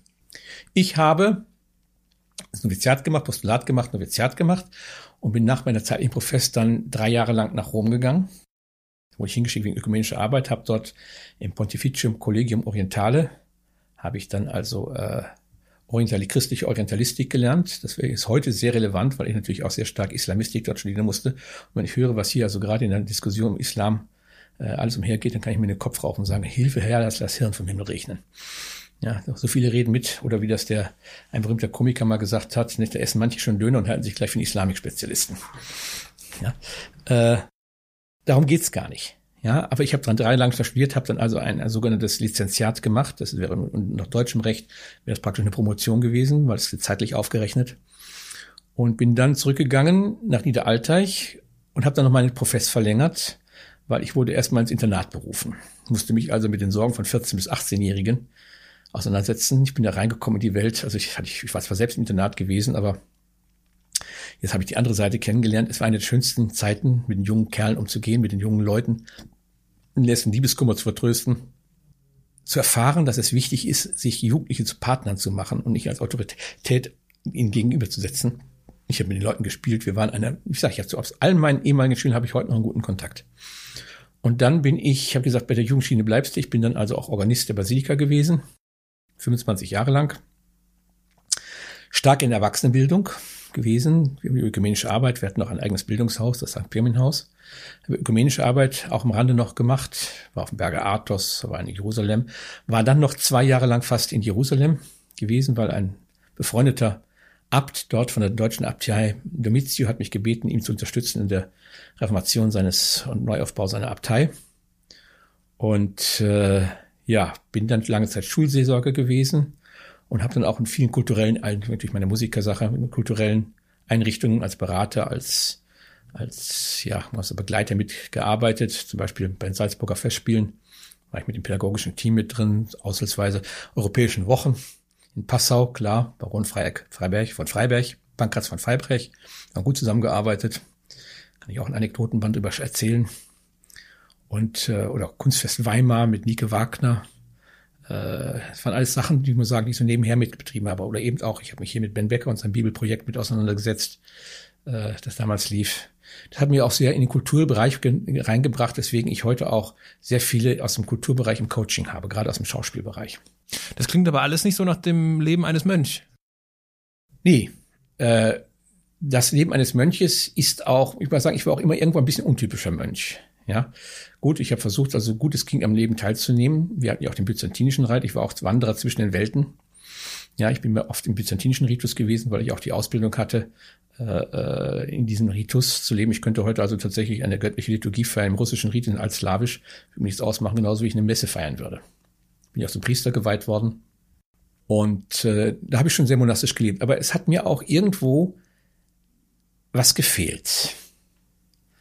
Und das ist mir erst im Nachhinein gegangen, als ich aus dem Kloster ausgetreten bin. Ich bin dort irgendwie auch wie ein Museumsstück vorgekommen. Oh, guck mal, da geht ein Mönch über den Hof. Boah, dass es sowas noch gibt. Ja, ich weiß noch, wir hatten Kommune Novizial, also mit den anderen zusammen aus, aus äh, anderen Novizen aus anderen Klöstern zusammen. Und wir saßen in Ettal war das. Und dann saßen wir am Vormittag in der Mittagspause ganz gern, so nach Mittagessen, saßen wir Mönche, die alle ein bisschen anders aussahen. Alle hatten ein bisschen andere Traditionen in der Bekleidung, im Habit auf den Bänken, die vom Haupteingang der Basilika, da strömt ja ein Touristenstrom durch bis zum geht nicht mehr. Und irgendwann kam da so ein typisches Touristenstar aus Berlin ausgerichtet, ne, mit Beismann Mittel kurz links Fotoapparat vorne vor. Und die gucken so an und sagen, sagen Sie mal, sind Sie echte Mönche? Und neben mir saß damals der Mönch aus St. Bonifaz München, ein richtiger Urbayern, ein richtiger Müngerer, und der guckt so ganz still und, na, na, wir sind alle so eine Leingaben aus dem Nationalgermanischen Museum Nürnberg. ja, und da fiel es mir erstmal, eigentlich sind stimmt das, wir sind Museumsstücke. Ja, ich habe Auge gespielt, ich habe Vorträge gehalten. Boah, ey, ich, ich bin in Salzburg mit meinem Habit aufgetreten, meinen Festspielen. Ich habe damals dem, dem, dem, dem äh, Mooshammer, dem berühmten Modeschöpfer, habe ich die Show gestohlen. Der fuhr nämlich mit seinem Rolls Royce vor stieg aus, ich stand daneben und plötzlich sahen die den Mooshammer, sahen die Presse, in die Mooshammer haben wir immer schon bei den Festspielen, aber einen Mönch haben wir noch nie gesehen. Plötzlich war ich dann in allen möglichen in, in, in österreichischen Illustrierten zu sehen, dann so vorne in, im Blick und ich weiß nicht, wie es alle heißen. Ja, und der Mooshammer hat sich ein bisschen echauffiert darüber, aber ich habe mich dann lange mit ihm unterhalten und das war also hochinteressant, was ich da auch kennengelernt habe. Ja, also ich habe etwas vermisst. Ich habe dann auch Sachen gemacht, was nicht ganz typisch war. Ich habe also tatsächlich einen Elternkreis behandelt, äh, begleitet. Da waren fast 70 Personen, ständig wachsend die Anzahl von Suizid- und Drogenopfern, also die ihre Kinder verloren haben, entweder durch Drogen oder durch Selbstmord. Das wollte keiner begleiten. Die hatten von der psychiatrischen Klinik äh, Mainkofen einen Saal zur Verfügung gestellt, einmal in der Woche aber es wollte keiner dran gehen. Und ich habe gesagt, mein Gott, ich begleite das mal. Ich gehe einfach mal dazu. Ich habe diesen Kreis vier Jahre begleitet. Dann hat er sich ist in einem anderen Kreis aufgegangen. Heute noch rufen mich Leute an und fragen und sind eigentlich dankbar. Wenn ich sie damals nicht gehabt hätte, ich glaube, ich wäre meinem Sohn gefolgt. Ja, dieses Mausoleum bauen zum Beispiel, also wenn der Sohn gestorben ist. Es gibt nichts Schlimmeres, als wenn das eigene Kind stirbt. Ja, oder eigene Kind in Drogen kaputt geht. Ja, und ich habe das Schicksal und habe gemerkt, das ist Sinn kann Leute glücklich machen. Aber warum hat Ihnen dann, dann etwas gefehlt? Das habe ich erst nach, erst, diese Aufgabe habe ich erst angenommen, als ich gemerkt habe, dass mir da was fehlt. Ja, das hat mir dann wieder was gegeben. Ich habe dann noch einen anderen Kreis von äh, eine Selbstinitiative Multiple Sklerose Kranke äh, äh, äh, begleitet. Da habe ich ein paar Vorträge gehalten und versucht, den auch Sinn im Leiden nach Viktor Frankl zu geben. Und merkte plötzlich, das hat mit Kloster eigentlich nichts zu tun. Das war vielleicht so der erste Weg aus dem Kloster raus. Ich würde gerne noch einen Moment im Kloster bleiben. Ja. Auf der Webseite des Klosters habe ich lesen können, das klösterliche Leben ist geprägt von einer gesunden Spannung zwischen Einsamkeit und Gemeinschaft, Ja. zwischen Kontemplation und Aktion. Ja. Die einigende Mitte von allem ist Jesus Christus. Mhm. Wie haben Sie denn im klösterlichen Alltag Jesus Christus gefunden? Ach, finden brauchte ich da gar nicht. Es war schwierig. Ja, ich habe mit ihm einfach gesprochen, als wenn er neben mir säß. Manchmal habe ich ihn noch angeflaunzt. Ja, ich sag, lieber Gott, das ist einfach scheiße, was du jetzt gemacht hast.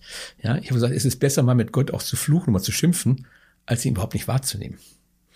Ja, und äh, äh, das war so ein bisschen mh, nicht im Sinne der liturgischen Regelung der Benediktiner. Die Benediktiner sind sehr liturgisch. Da sitzt der liebe Gott auf einem großen Hochaltar und, und da ist in der Mitte und ist der König und ist alles und so weiter und so fort. Das war nicht mein Bild. Die Franziskaner sind vielleicht ein bisschen ehrlicher. Ja, die sehen Christus immer noch als Bruder an. Die sagen auch nicht Christus, die sagen wusste Jesus. Äh, äh, ich konnte dieses Bild nicht immer, ich fand die Liturgien toll.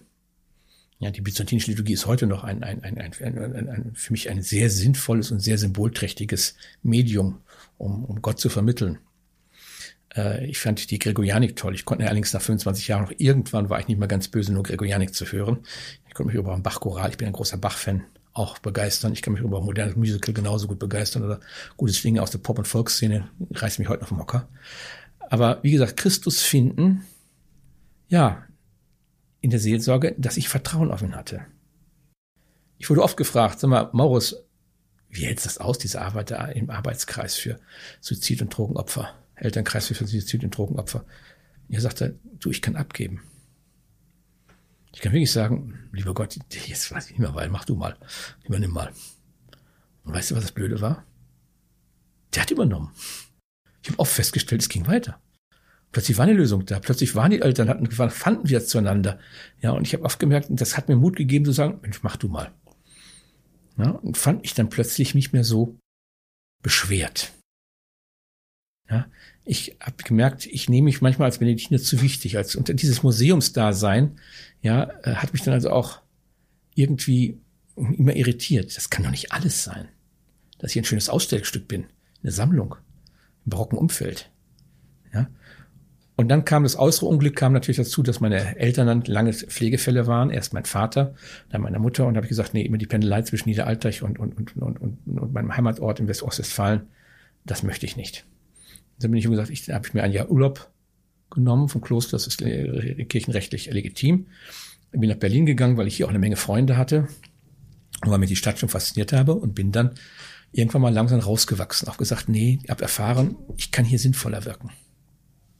Und das war's dann. Ich bin im Guten aus dem Kloster eingetreten, weil die gemerkt hatten, dass ich auch nicht so ganz da glücklich war. Stehe noch in einer guten Verbindung heute zum Kloster und bin im Kloster unendlich dankbar für das viele, was ich da auch gelernt habe, menschlicher, seelsorgerischer Weise. Nur der Vollständigkeit halber, Sie sprachen eben von Maurus, Pater Maurus, Ja. das war Ihr Name. Das war mein Ordensname. Das war der Ordensname im Kloster. Einkleidung gegeben wurde. Genau, Ja. wollte ich nur so der Vollständigkeit halber noch ergänzen. Wunderbar, ja, Dass vergaß die ich. Zuhörer sich fragen, wer ist denn jetzt in aller Welt Maurus? Maurus ist Mavros, der Schwarze. War der erste Schüler des heiligen Benedikt, neben dem Placidus. Und äh, praktisch in jedem Kloster, Benediktinerkloster, gibt es irgendwo einen Maurus oder einen Placidus. Vielleicht beides sogar. Haben Sie sich den Namen ausgesucht oder wurde er Ihnen Nein, der wurde mir vom Abt einfach aus, vom Altabt damals Placidus einfach auf die Nase gesetzt, so ungefähr. Ja, hm, hätte mich schlimmer treffen können. Und ich gesagt, den ersten Namen habe ich mir auch nicht ausgesucht, dann wirst du auch mit dem zweiten leben können. Ich hatte, einen Mit, ich hatte einen Mitbruder, dann hat mir erzählt, der hieß Hugo, war Westfale. Der hat seinen Namen nicht ausgehalten. Hugo ist in Westfalen immer ein Schimpfname. Ja, und in Bayern kriegt man das nicht fest, aber ja, ist dann ausgetreten. Also, aber normalerweise mit, mich mit meinem Namen Maurus eigentlich ganz gut. Höre ich auch heute noch drauf, wenn mich einer Maurus nennt. Ich sage, solange mich nicht Schweinswürstel nennt, ist mir das egal. Rückblickend auf Ihre Zeit im Kloster. Jetzt gleich kommen wir dazu, wie der Weg danach weitergegangen Ja. ist. Ich würde gerne so ein wenig in der Schatzkammer Ihrer Erinnerung kramen Bitte?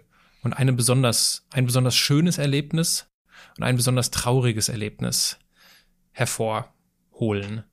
Wenn Sie so in die Zeit der Klosterarbeit oder auch in die Zeit der Seelsorge, die Sie dort, der Sie dort ja nachgegangen sind, Wenn Sie sich daran erinnern, fallen Ihnen denn da zwei Situationen zu ein? Schöne Erlebnisse hatte ich sicher auch eine Menge. Ich könnte jetzt nicht machen, was das Schönste war, könnte ich jetzt nicht ausmachen. Ja, ich wüsste es jetzt nicht, weil äh, ich, ich schaffe da keine Prioritäten. Das ist, ich wüsste jetzt wirklich nicht, was das schönste Erlebnis war. Ich habe schöne Erlebnisse in der Kultur gehabt, ich habe schöne Erlebnisse bei der Priesterweihe gehabt, bei der Mönchsweihe gehabt, ich habe schöne Erlebnisse in den Gottesdiensten gehabt, ich habe schöne mitmenschliche Erlebnisse gehabt. Ich habe sehr liebe Mitbrüder gehabt, die leider früh verstorben sind. Für unseren Pater Ludger, der, das, das, der Prototyp eines idealen Schulleiters. Wir hatten ein Gymnasium, musisch neusprachliches Gymnasium, äh, nachher mit fast 800 Schülern. Und er kannte von allen Schülern die Namen. Muss man mal vorstellen, weil er seine Schule geliebt hat. Er hat immer erst die Kurse gegeben. Und mit dem war richtig Westfalen, so aus dem Ruhrgebiet, Herne, nicht, kam er weg. Und äh, äh, ja, mit dem bin ich also wirklich, ich habe manche Projekte gestiftet. Ich bin ein Schulseelsorger gewesen, ohne Unterricht. Einfach nur, um die Schüler da zu sein. Das war einer meiner Hauptberufe. Hat Modell gemacht in vielen anderen kirchlichen Schulen, dass sie sagen, wir stellen einen Geistlichen frei, der nur für die Schüler da ist, ohne Unterricht. Weil dann bin ich nicht in einer autoritären Situation, kann wirklich frei mit diesen Menschen umgehen. Ludger hat mich da sehr unterstützt. Dann unseren Vater Gotthard, ein Schweizer, der auch immer gelitten hat, weil er hat ein unheimliches Heimschweh nach einer Schweiz gehabt und ist in Schwein, Schwein, Heimweh zur Schweiz nachher auch tatsächlich zugrunde gegangen. Er, er war menschlich unheimlich gut. Ja, diese menschliche Begegnung, das waren glückliche Momente. Ja, unglückliche Momente war, dass man manchmal gar nicht wahrgenommen wurde. Ich habe ein riesen Kulturprogramm äh, äh, gemacht in der, in der Basilika, Serenata Sacra nannte sich das. Da war nie ein Mönch, außer unser Pater Radmund, war nie ein Mönch da, der sich immer interessiert, wie war es denn, oder ich nehme mal dran teil oder was, und das hat hier keinen. Ja, diese Nichtwahrnehmung, das hat mich sehr traurig gemacht und hat mich ja auch in eine Depression geführt, irgendwo auch. Das war diese Einsamkeit. Einsamkeit Monos ist zwar beim Mönch wichtig. Es gibt zum Beispiel eine Tradition, die ist nirgendwo aufgeschrieben, des sogenannten Habitare Secum, das mit sich selbst wohnen, etwas, was den Leuten heute schwerfällt. Ich kann es, versuche es jemals zu können, dass wir uns zum Beispiel auf den Mönchszellen, unseren Zimmern, nie besucht haben. Wenn wir miteinander sprechen wollten, hatten wir Räume der Begegnung, Rekreationszimmer, kleine Säle, wo wir uns setzen können, wo wir gemütlich mal ein Glas Wein trinken konnten. Aber wir sind nie auf die Zimmer oder auf das Zimmer eines anderen Mönches gegangen, um dort mit ihm mal eine Flasche Bier zu trinken oder mal einen Kaffee zu trinken oder einfach nur zu, zu nein, wir haben respektiert, die Zelle ist das, wo du lebst und du darfst es dir einrichten, wie du willst. Der eine hat es vollgepropft mit Büchern, wie ich zum Beispiel. Der andere hat es ganz spartanisch gelebt, da war nur ein Bettschemel drin, Bett, Schrank, ein Tisch, Waschbecken, Teppich und ein Kreuz und noch ein Bild. Andere hatten dann Brocke Möbel von zu Hause mitgebracht, die hat er ausgeteilt. Wir haben Brocke Möbel, haben wir im Kloster sowieso genug. Äh, andere hat also ganz äh, äh spartanisch, ganz schlicht designermäßig gelebt. Also jeder durfte sich das auch so einrichten, war ja auch begrenzt. Wir haben praktisch auf so einen Raum von zwölf Quadratmetern gelebt. Ja, äh, das war wichtig. Aber die Sarasata Sekum war natürlich auch, ich red, führte zur Versuchung, ich rede mit dir erst gar nicht so richtig. Ja, ich komme nicht zu nah. Freundschaften waren verpönt im Kloster, weil Warum? sie, weil sie exklusiv sind. Wenn ich mit einem Menschen befreundet bin, dann schließe ich die anderen aus, die nicht, mit, mit denen ich nicht befreundet bin, so ungefähr. Und irgendwann bleiben Leute übrig, die ganz allein sind. Deswegen waren Freundschaft, das war nicht verboten. Es gab sie trotzdem, ja. Aber merkte auch, man ist da nicht mit bei. Freundschaft ist doch noch was anderes. Da habe ich gemerkt, was der Wert der Freundschaft eigentlich ist. Ja, mhm. Viele Mitmenschen, ich habe im Kloster, das hat mich auch wieder glücklich gemacht. Aber die Einsamkeit, ja, ich bin zusammengebrochen wegen Überarbeitung, hatte schwere Depressionen, bin dann nach äh, Rottweil in die große Klinik, eine hervorragende Klinik. Da war ich drei Monate schwere Depressionen und in den drei Mitbrüdern haben mich nur zwei Mitbrüder angerufen. Der eine wollte von mir erfahren, wie das Name eines Reinigungsmittels ist und der andere wollte sich über einen anderen Mitbruder beschweren. Ich habe gesagt, das kann es ja nicht sein. Da waren so alles Überlegungen zu sagen, nee, das ist nicht mein Weg. Äh, das finde ich jetzt überraschend, dass Sie da ja sehr krank wurden, weil das stellt sich sicherlich, also so wie ich es mir vorstelle, ist das ja mit Sicherheit überhaupt nicht das Ergebnis einer Zeit im, im Kloster, einer besinnlichen, einer achtsamen Zeit, äh, die ja nicht nur eine Zeit ist, temporär, sondern ein Lebensstil. Warum hat sie das so krank gemacht? Wie erklären Sie sich das? Depression und Mönchtum sind irgendwie von Anfang an verbunden. Wenn man die Vita des heiligen Benedikt sehr legendär ist, ja, die von Gregor dem Großen geschrieben wurde, Gregor dem Ersten, Papst Gregor dem Ersten, äh, gibt es eine Erzählung, wie Benedikt beobachtet, wie ein Mönch beim Vorgebet kam plötzlich ein kleiner schwarzer Junge ins, in, in, in den Betsaal und nahm diesen Jungen, diesen, diesen Mönch bei der Hand und führte ihn raus. Er bat dann die Gemeinde kräftig für diesen Mönch zu beten, worauf dann dieser Junge verschwand. Wir erleben sehr häufig, dass Mönche depressiv sind. Es gibt Fälle zum Beispiel, wie sich Leute vom Mönchsberg in Salzburg gestürzt haben. Äh, Suizid gab's, also Suizidversuche gab es einige in Klöstern, weil sie eben, ich mal sagen, nicht diese Gemeinschaft geschafft haben. Ja, es ist auch eine sehr zurückhaltende Emotion zeigt man. Man freut sich zwar ganz gewaltig, aber irgendwo ist es Emotion verhalten. Nicht? Mir sagte mal einer im Münchner Sparzach, und wenn man Fußballspiel eingeladen, eingeladen worden, im Fernsehzimmer mal Fußball zu schauen. Ja, war irgendein Spiel, die saßen alle da und schauten zu. Hat keiner gejubelt und mach mal und geh mal voran und was weiß ich. Nein, die saßen alle und schauten zu. Ja, da hat keiner reagiert, da hat keiner mitgegangen. Ja, es war so ein bisschen emotionslos, das Ganze ein bisschen neutral. Ja, bringt natürlich das Schweigen im Kloster auch mit. Wir haben, wir sind zwar kein stummes Kloster, aber nach der komplett 8 Uhr, 8 Uhr abends ist Ruhe im Kloster. Ja, und man redet nicht mehr und auch bei der Rekreation, es läuft alles sehr schematisch ab. Geburtstage, Namenstage werden zwar gefeiert, aber alles sehr schematisch. Ja, und äh, das hat mir sehr gefehlt. Also die menschliche, es war eine richtige Angst, eigentlich mal sagen, auf den anderen auch ein bisschen libidomäßig zuzugehen. Von der Sexualität rede ich mal gar nicht. Ja, so libidomäßig aufeinander zuzugehen. Äh, zu sagen, ich mag dich oder ich, ich finde das toll, was du machst, das kam selten vor. Aber das, das stellt doch das gesamte Konzept in Frage. Im Grunde genommen ja, wenn nicht die Ausrichtung auf Gott wäre. Ja, wenn ich die nur Ausrichtung Gott wäre, du gesagt haben, du bist trotzdem Gott liebt dich. Ja, und das ist etwas, was wir Modelle noch jetzt langsam auch die, die, die, die Klöster zu überdenken können. Wir können nicht alles nur Gott zuschreiben. Wir sind für manches verantwortlich. Langsam kommt der Gedanke auf. Vor allen Dingen sagen, äh, die richtige Sinnfrage. Liturgie kann allein nicht nur Sinn sein.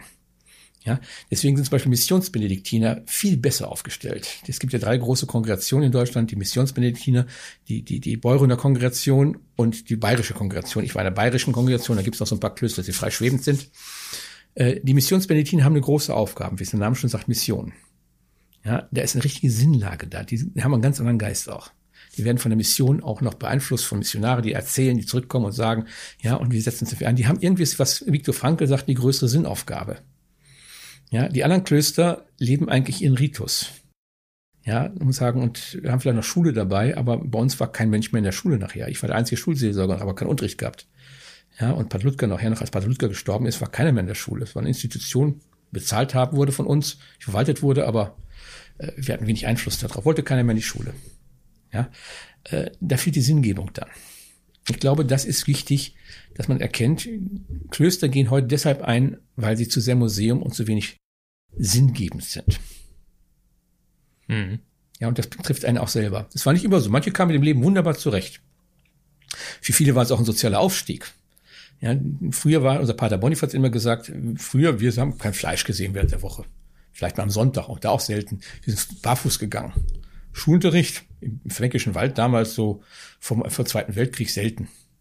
Ja, Im Kloster hatte ich das alles. Ich hatte Bildung, ich hatte Nahrung, ich hatte Wärme, ich hatte, na, Wärme war damals nahegestellt, die Heizung hat damals vom Krieg bei uns auch nicht richtig funktioniert. Äh, ich hatte Essen, ich hatte Möglichkeit zu lesen. Ja, das Geld hätte ich nie gehabt. Ja, ich hatte auch zwar kein Geld, aber ich war versorgt. Das war ein sozialer Aufstieg. Heute ist Eintritt in ein Kloster meist mit einem sozialen Abstieg verbunden. Deswegen viele Leute sagen, okay, nee, das will ich nicht. Also als Berater denke ich mir dann natürlich gut, wie kann sich so ein Kloster neu erfinden? und gleichzeitig diese Orientierung an Gott nicht verlieren. Äh, wenn sich ein Kloster und was ja auch zum Teil sehr stark praktiziert ist, was ja auch nachgefragt wird, dieses, ich nenne es jetzt mal, diesen Retreat-Faktor äh, stärker in den Vordergrund stellt, dass, dass Leute das sozusagen als Zufluchtsort suchen können Gut, stellt sich die Frage, wer betreibt das Ganze vor Ort, schon klar. Aber auch da gibt's ja, es gibt ja beispielsweise äh, Vipassana, diese Schweigemeditation zehn Tage lang, was dann von, was von früheren Medi äh, Vipassana-Teilnehmern organisiert wird und so weiter und so fort. Also da gab's ja sicherlich auch andere Mitarbeitsmöglichkeiten, außer jetzt, ich gebe mein ganzes Leben auf und werde Mönch, um das hier zu verwalten. Äh, sowas könnte ich mir vorstellen, dass das natürlich durchaus seinen Stellenwert hat und auch Sinn hat. Das ist das. Benedikt hat das schon gesehen, deswegen finde ich Benedikt so klasse. Der hat gesagt, die Gäste mögen dem Kloster nie fehlen. Ja, ja genau. Er hat zwar die Klausur geschaffen, das heißt, er hat sie nicht geschafft. Jetzt hat der Mönchsvater Pachomius eigentlich der Erste, der ein zynitisches Kloster, also ein Kloster, wo die Leute in Gemeinschaft leben. Vorher gab es die Anachoreten, Das waren diese Einsiedlermönche, der aber geschrieben hat, die Mönche, die Gäste des Klosters möchten bitte außerhalb der Klausur leben. Nicht damit sie die böse, böse Welt ins Kloster reintragen, sondern damit sie nicht mitkriegen, dass im Kloster, äh, was im Kloster vorgeht, dass sie manchmal nicht davon Glauben abfallen. ja, äh, aber trotzdem, viele Klöster leben gerade durch diese Inselfunktion, die sie bieten, äh, eine Sinnegebung. Ich denke an Kloster Nützschau, das sehr gut funktioniert. Kloster Meschede, Kloster Königsmünster in Meschede hat auch ein Meditationshaus gebaut. Sie haben die Oase als Gästehaus, gerade für Jugendliche. Sie haben auch daneben ein Haus der Meditation, wo man einfach Stille herrscht. Ganz nüchtern. Selbst Bonifaz in München, die Abtei, die mitten in der Stadt liegt und oben dann also äh, keine zwei Minuten vom Hauptbahnhof weg, Toast, ja, haben also da äh, Gästezimmer, die einfach nur gar nicht kein großes Fenster nach draußen haben, sondern man guckt so in den Kirchenraum rein. Kann da also dann ganz einfach schlicht einfach so ein paar Tage bleiben, kann Meditation machen, da ist eine Meditationshocker dabei. Ja, äh, ich glaube, das wird immer wichtiger. Viele Leute erkennen es nicht, weil sie auch nicht mehr damit wissen, umzugehen. Ich beschrieb es ja. Nach drei Tagen fällt einem die Decke auf den Kopf, weil man mit sich selbst. Ja, aber ich sag, dann muss man es lernen. Ja, das Schlimme ist, wenn man sie auf sich selbst zurückgeworfen ist und es nicht kann.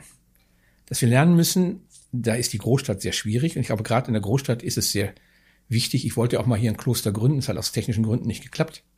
Hätten wir solche Oasen sehr dringend notwendig. Selbst wenn ich heute noch in ein Kloster reingehe, ja, die Ruhe umfängt mich. Aber ich merke, es ist irgendwo meine Welt, die habe ich dankbar abgeschlossen und lebe jetzt von dieser Ruhe, die ich empfangen habe, in der Welt draußen und kann anderen Leuten vielleicht hier ein bisschen Kloster vermitteln.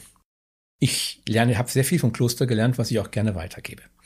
Mhm. Ich empfehle auch manchen Klienten, Mensch, mach doch mal eine Zeit lang, geh doch mal eine Woche ins Kloster.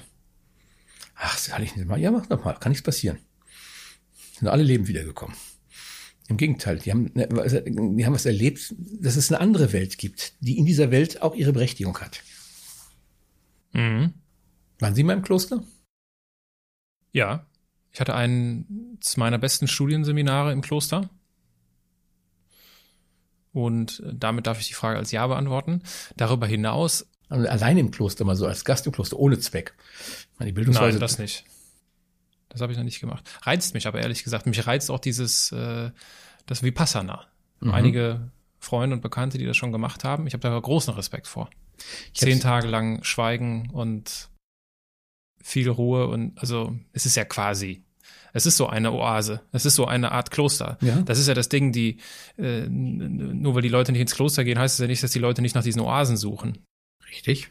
Und die gibt's auch noch, gibt's auch anderswo als im Kloster. Also, die gibt's auch im Yoga-Studio. Ja, die gibt's im Yoga-Studio. Buddhistische Klöster haben wir, ja.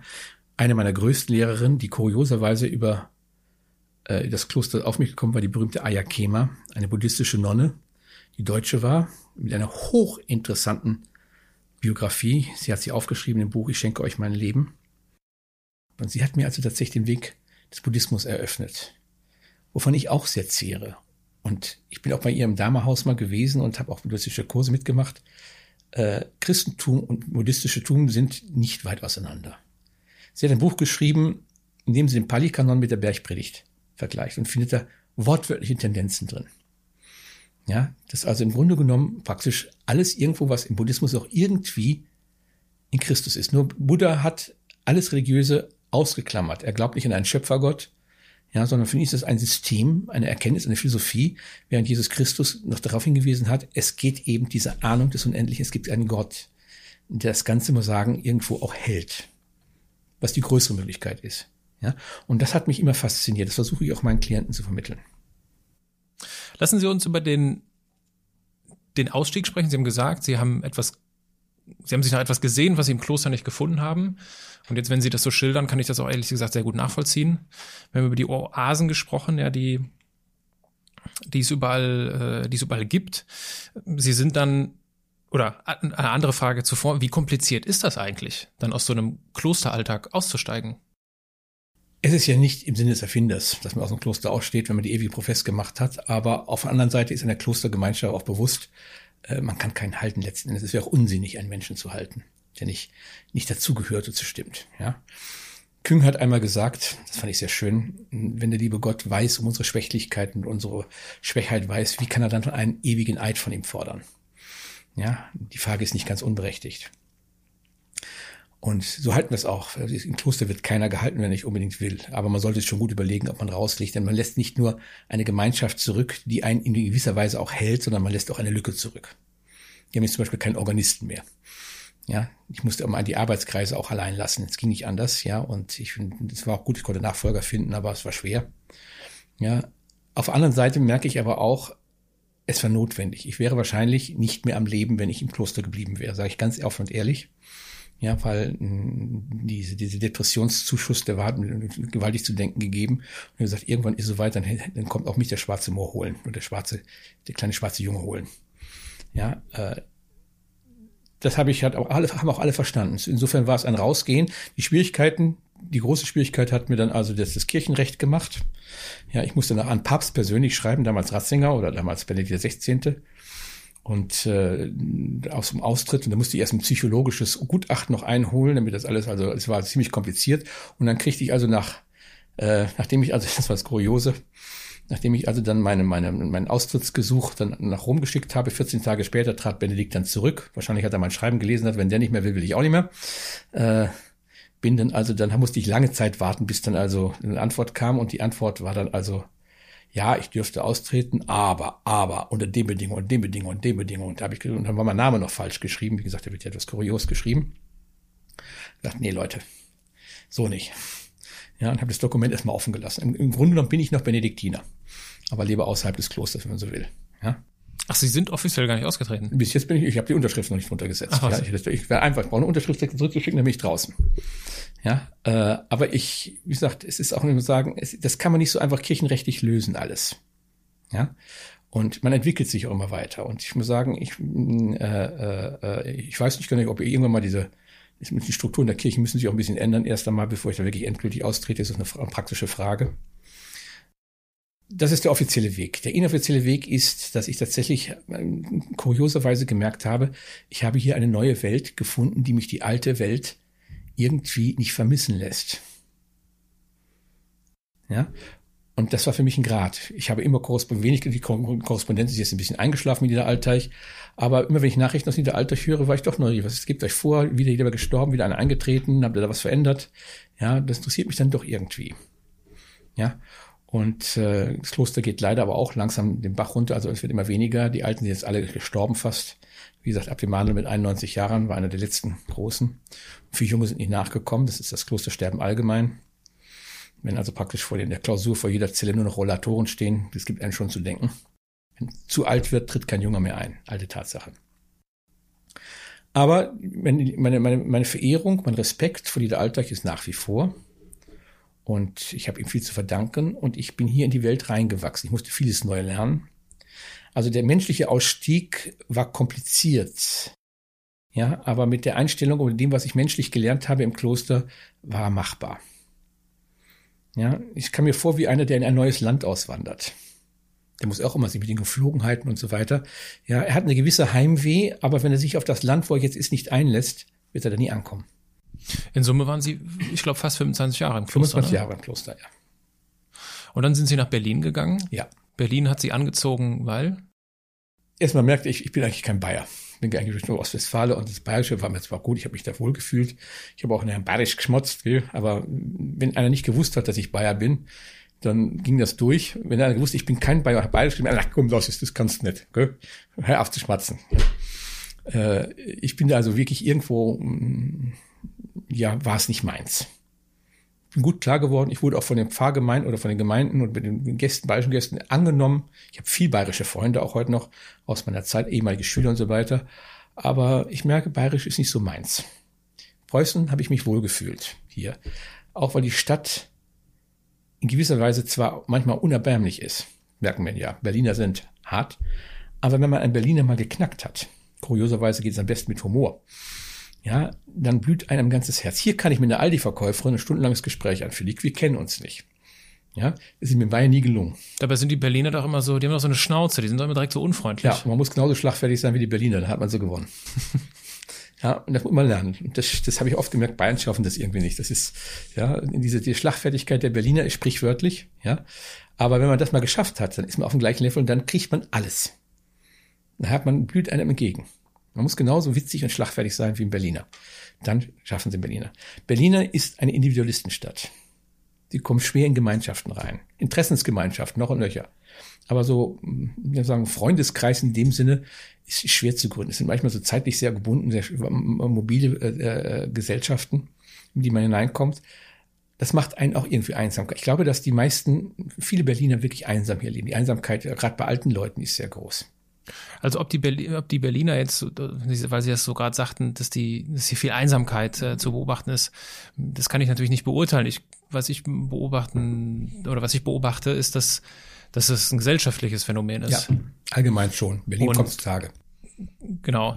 Und wie erklären Sie sich das? Wie erklären Sie sich das vor allem, also scheinbar geht es durch alle Generationen, aber ich könnte mir vorstellen, dass es vor allem in den jüngeren, jüngeren Generationen sehr ausgeprägt ist, dieser, diese Sehnsucht nach etwas Sinnvollem, wohl dass man selbst irgendwie dann doch im Autopiloten durchs Leben fliegt.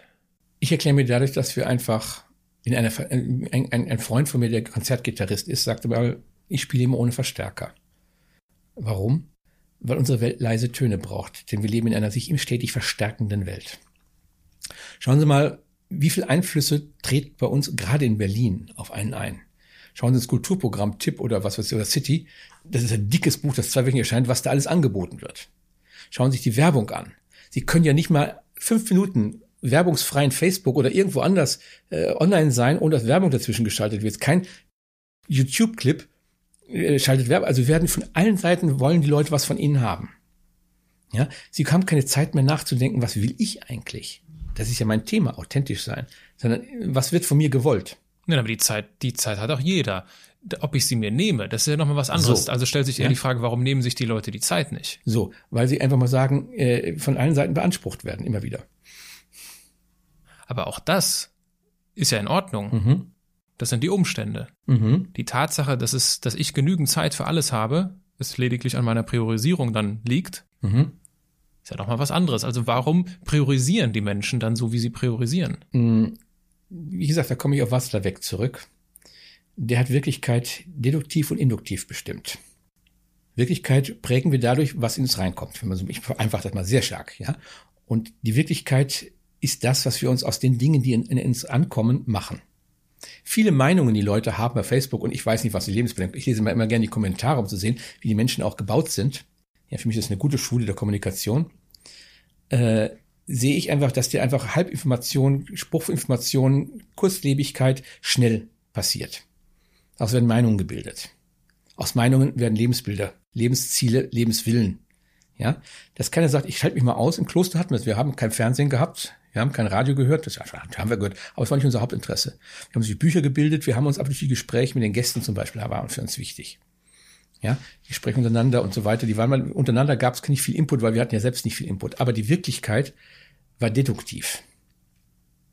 Induktiv heißt also, wir haben so viele Möglichkeiten angeboten, die ich zum Beispiel als Kind bei weitem nicht gehabt habe die Krise, meiner Meinung nach, ist die Krise der Bundesbahn dadurch, dass sie nicht zu, dass sie nicht zu wenig Service eingeführt hat, sondern zu viel Service eingeführt. Mancher Service ist ohne zu den Kopf.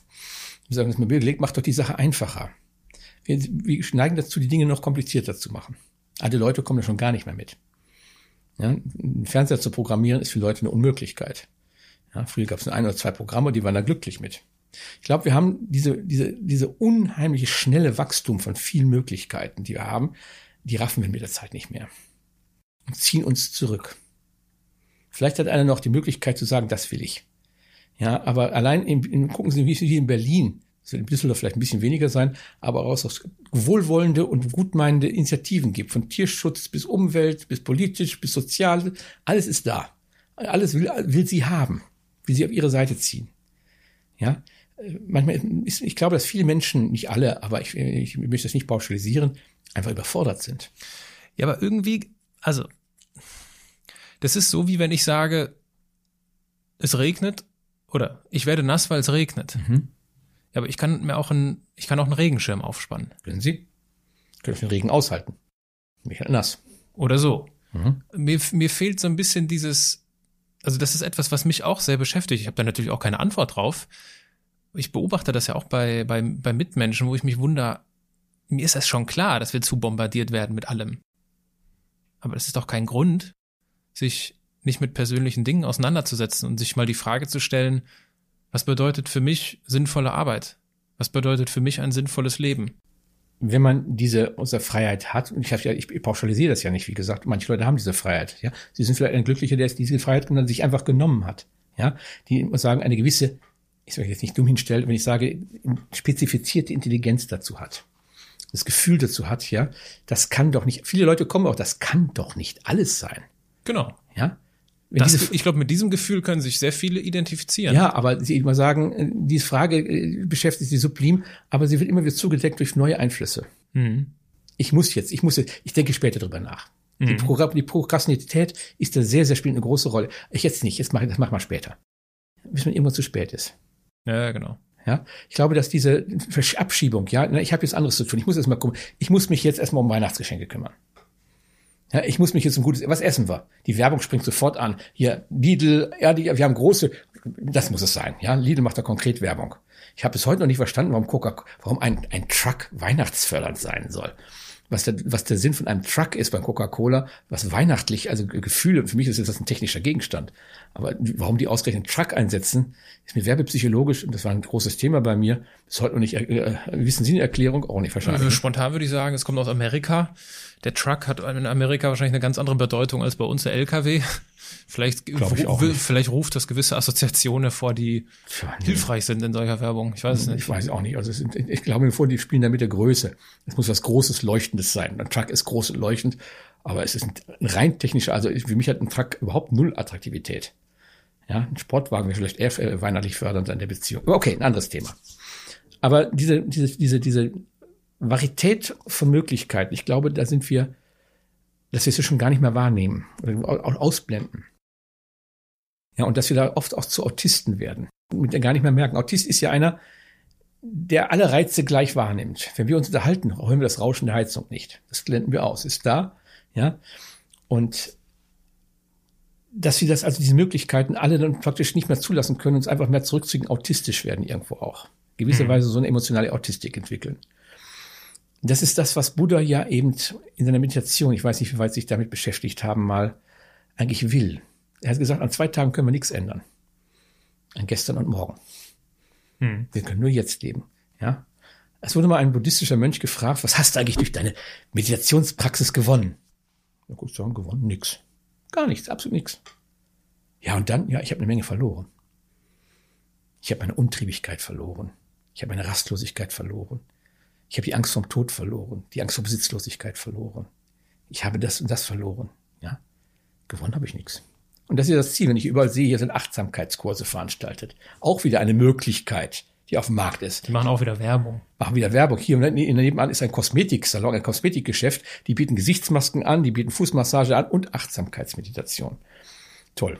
Ja, also weit sind wir runtergekommen. Dabei ist Achtsamkeit nur ein Teil des ganzen buddhistischen Ideologie oder äh, Systems. Ja, Achtsamkeit ist nicht das. Achtsamkeit ist nur der Weg, um im Jetzt und hier anzukommen. Die Achtsamkeit ist nicht das Ziel, aber hier wird die Achtsamkeit zum Ziel gemacht. Das ist wichtig, dass wir merken, hoppla, ist das wichtig? Mhm. Ja, mir hat man damals beigebracht im Kloster auch, oder mein Spiritual damals in, in Paderborn hat auch gesagt, ich stehe vor einem Geschäft mit, mit tollen was weiß ich, äh, äh, Videoanlagen und was weiß ich alles, nicht? Und dann gucke ich mir das an und sagte, du bist schön, bist toll, bist begehrenswert, aber brauchen tue ich dich nicht. Ich glaube, die Grundfrage könnten wir lösen, was brauchen wir eigentlich wirklich? wir wieder bei meinem Grundthema authentisch sein. Was brauche ich? Was fragen wir uns schon? Können wir gar nicht mehr fragen, weil wir gar nicht die Zeit finden, ist der Teufelskreis, dieser Frage mal nachzugehen. Wo bin ich eigentlich authentisch? Ja, und zumal uns ja die Frage, was brauche ich eigentlich, ganz schnell zu der Frage führt, wozu brauche ich es dann? Und das wozu. Das ist wieder Zweck. Genau, das wozu, ja. da steckt ja dann etwas, da steckt ja dann wieder, genau, Sinn und Zweck dahinter. Der Zweck ist aber wegführend. Ja, ich frage, wozu brauche ich das? Ja, ist dann reflexiv. Brauche ich das wirklich? Und ich sage immer, wenn man heute was kaufen will, und ich irgendwie klamm bei Kasse, sage ich, schlaf zwei Nächte drüber. Wenn du es nach zwei Tagen wirklich brauchst, dann kauf es. Ja, das äh, Kann ich mir vorstellen, dass das ein guter Tipp ist. Ja. ja äh, ist, manchmal ist es ganz einfach, die Welt so ein bisschen mit einfachen und praktischen Tipps mal zu durchwelten. Man kann die Leute mit überraschen. Ja. Besondere Wirkung entfalten äh, die zwei Abschlussrubriken in meinem Podcast. Okay, Überraschung, ja. Das ist zunächst einmal die Halbsätze. Ich beginne einen Satz und Sie beenden ihn. Das übliche Spielchen, ja. Kurz oder lang, das ist hm? Ihnen überlassen. Ganz in meinem Element bin ich, wenn? In der Musik. Und in Gesprächen, in Begegnungen mit Menschen. Anders machen heißt für mich? Entscheiden. Zu überlegen, was bin ich? Wer bin ich? Wo bin ich? Wann bin ich? Und dann den ersten Schritt tun. Wenn ich mehr Zeit hätte, dann? Würde ich vielleicht ein bisschen mehr reisen auch. Dankbar bin ich besonders für für die Talente, die ich habe. Für die Menschen, die mir was gegeben haben. Für meine Gesundheit. Für meinen Verstand. Für meinen doch noch wegs hoffentlich wachen Geist. Ja, es gibt viel, für die ich dankbar bin. Dankbar ist das Mittel, was mich aus der Selbstverständlichkeit heraus, etwas unserer Zeit fehlt. Wenn ich dankbar bin, nehme ich alles als Geschenk an. Lieber Herr Dörpinghaus, in diesem Podcast geht es um die Erfolgsmuster von Andersmachern. Gibt es etwas, was Sie unseren Zuhörern abschließend noch mit auf den Weg geben möchten? Trefft Entscheidungen. Zögert sie nicht hinaus. Jede Entscheidung hat zwei Phasen. Die Entscheidungsfindung, die ist hart. Zweifel, Ärger, Ungewissheit, Angst, Zeit. All das tritt dann auf, wenn man die Entscheidung plant, versucht sie zu planen, man kann sie nicht planen. Dann sollte man die Entscheidung treffen. Und dann wird man merken, was vorher alles an Schlimmen da gewesen ist, ist jetzt alles positiv. Ganz egal, ist alles wieder frei. Also trefft Entscheidungen. Entscheidungen ist der erste Schritt zur Veränderung. Wenn ihr immer das vor euch rausschiebt, immer weitermacht, ja, dann werdet ihr nicht glücklich.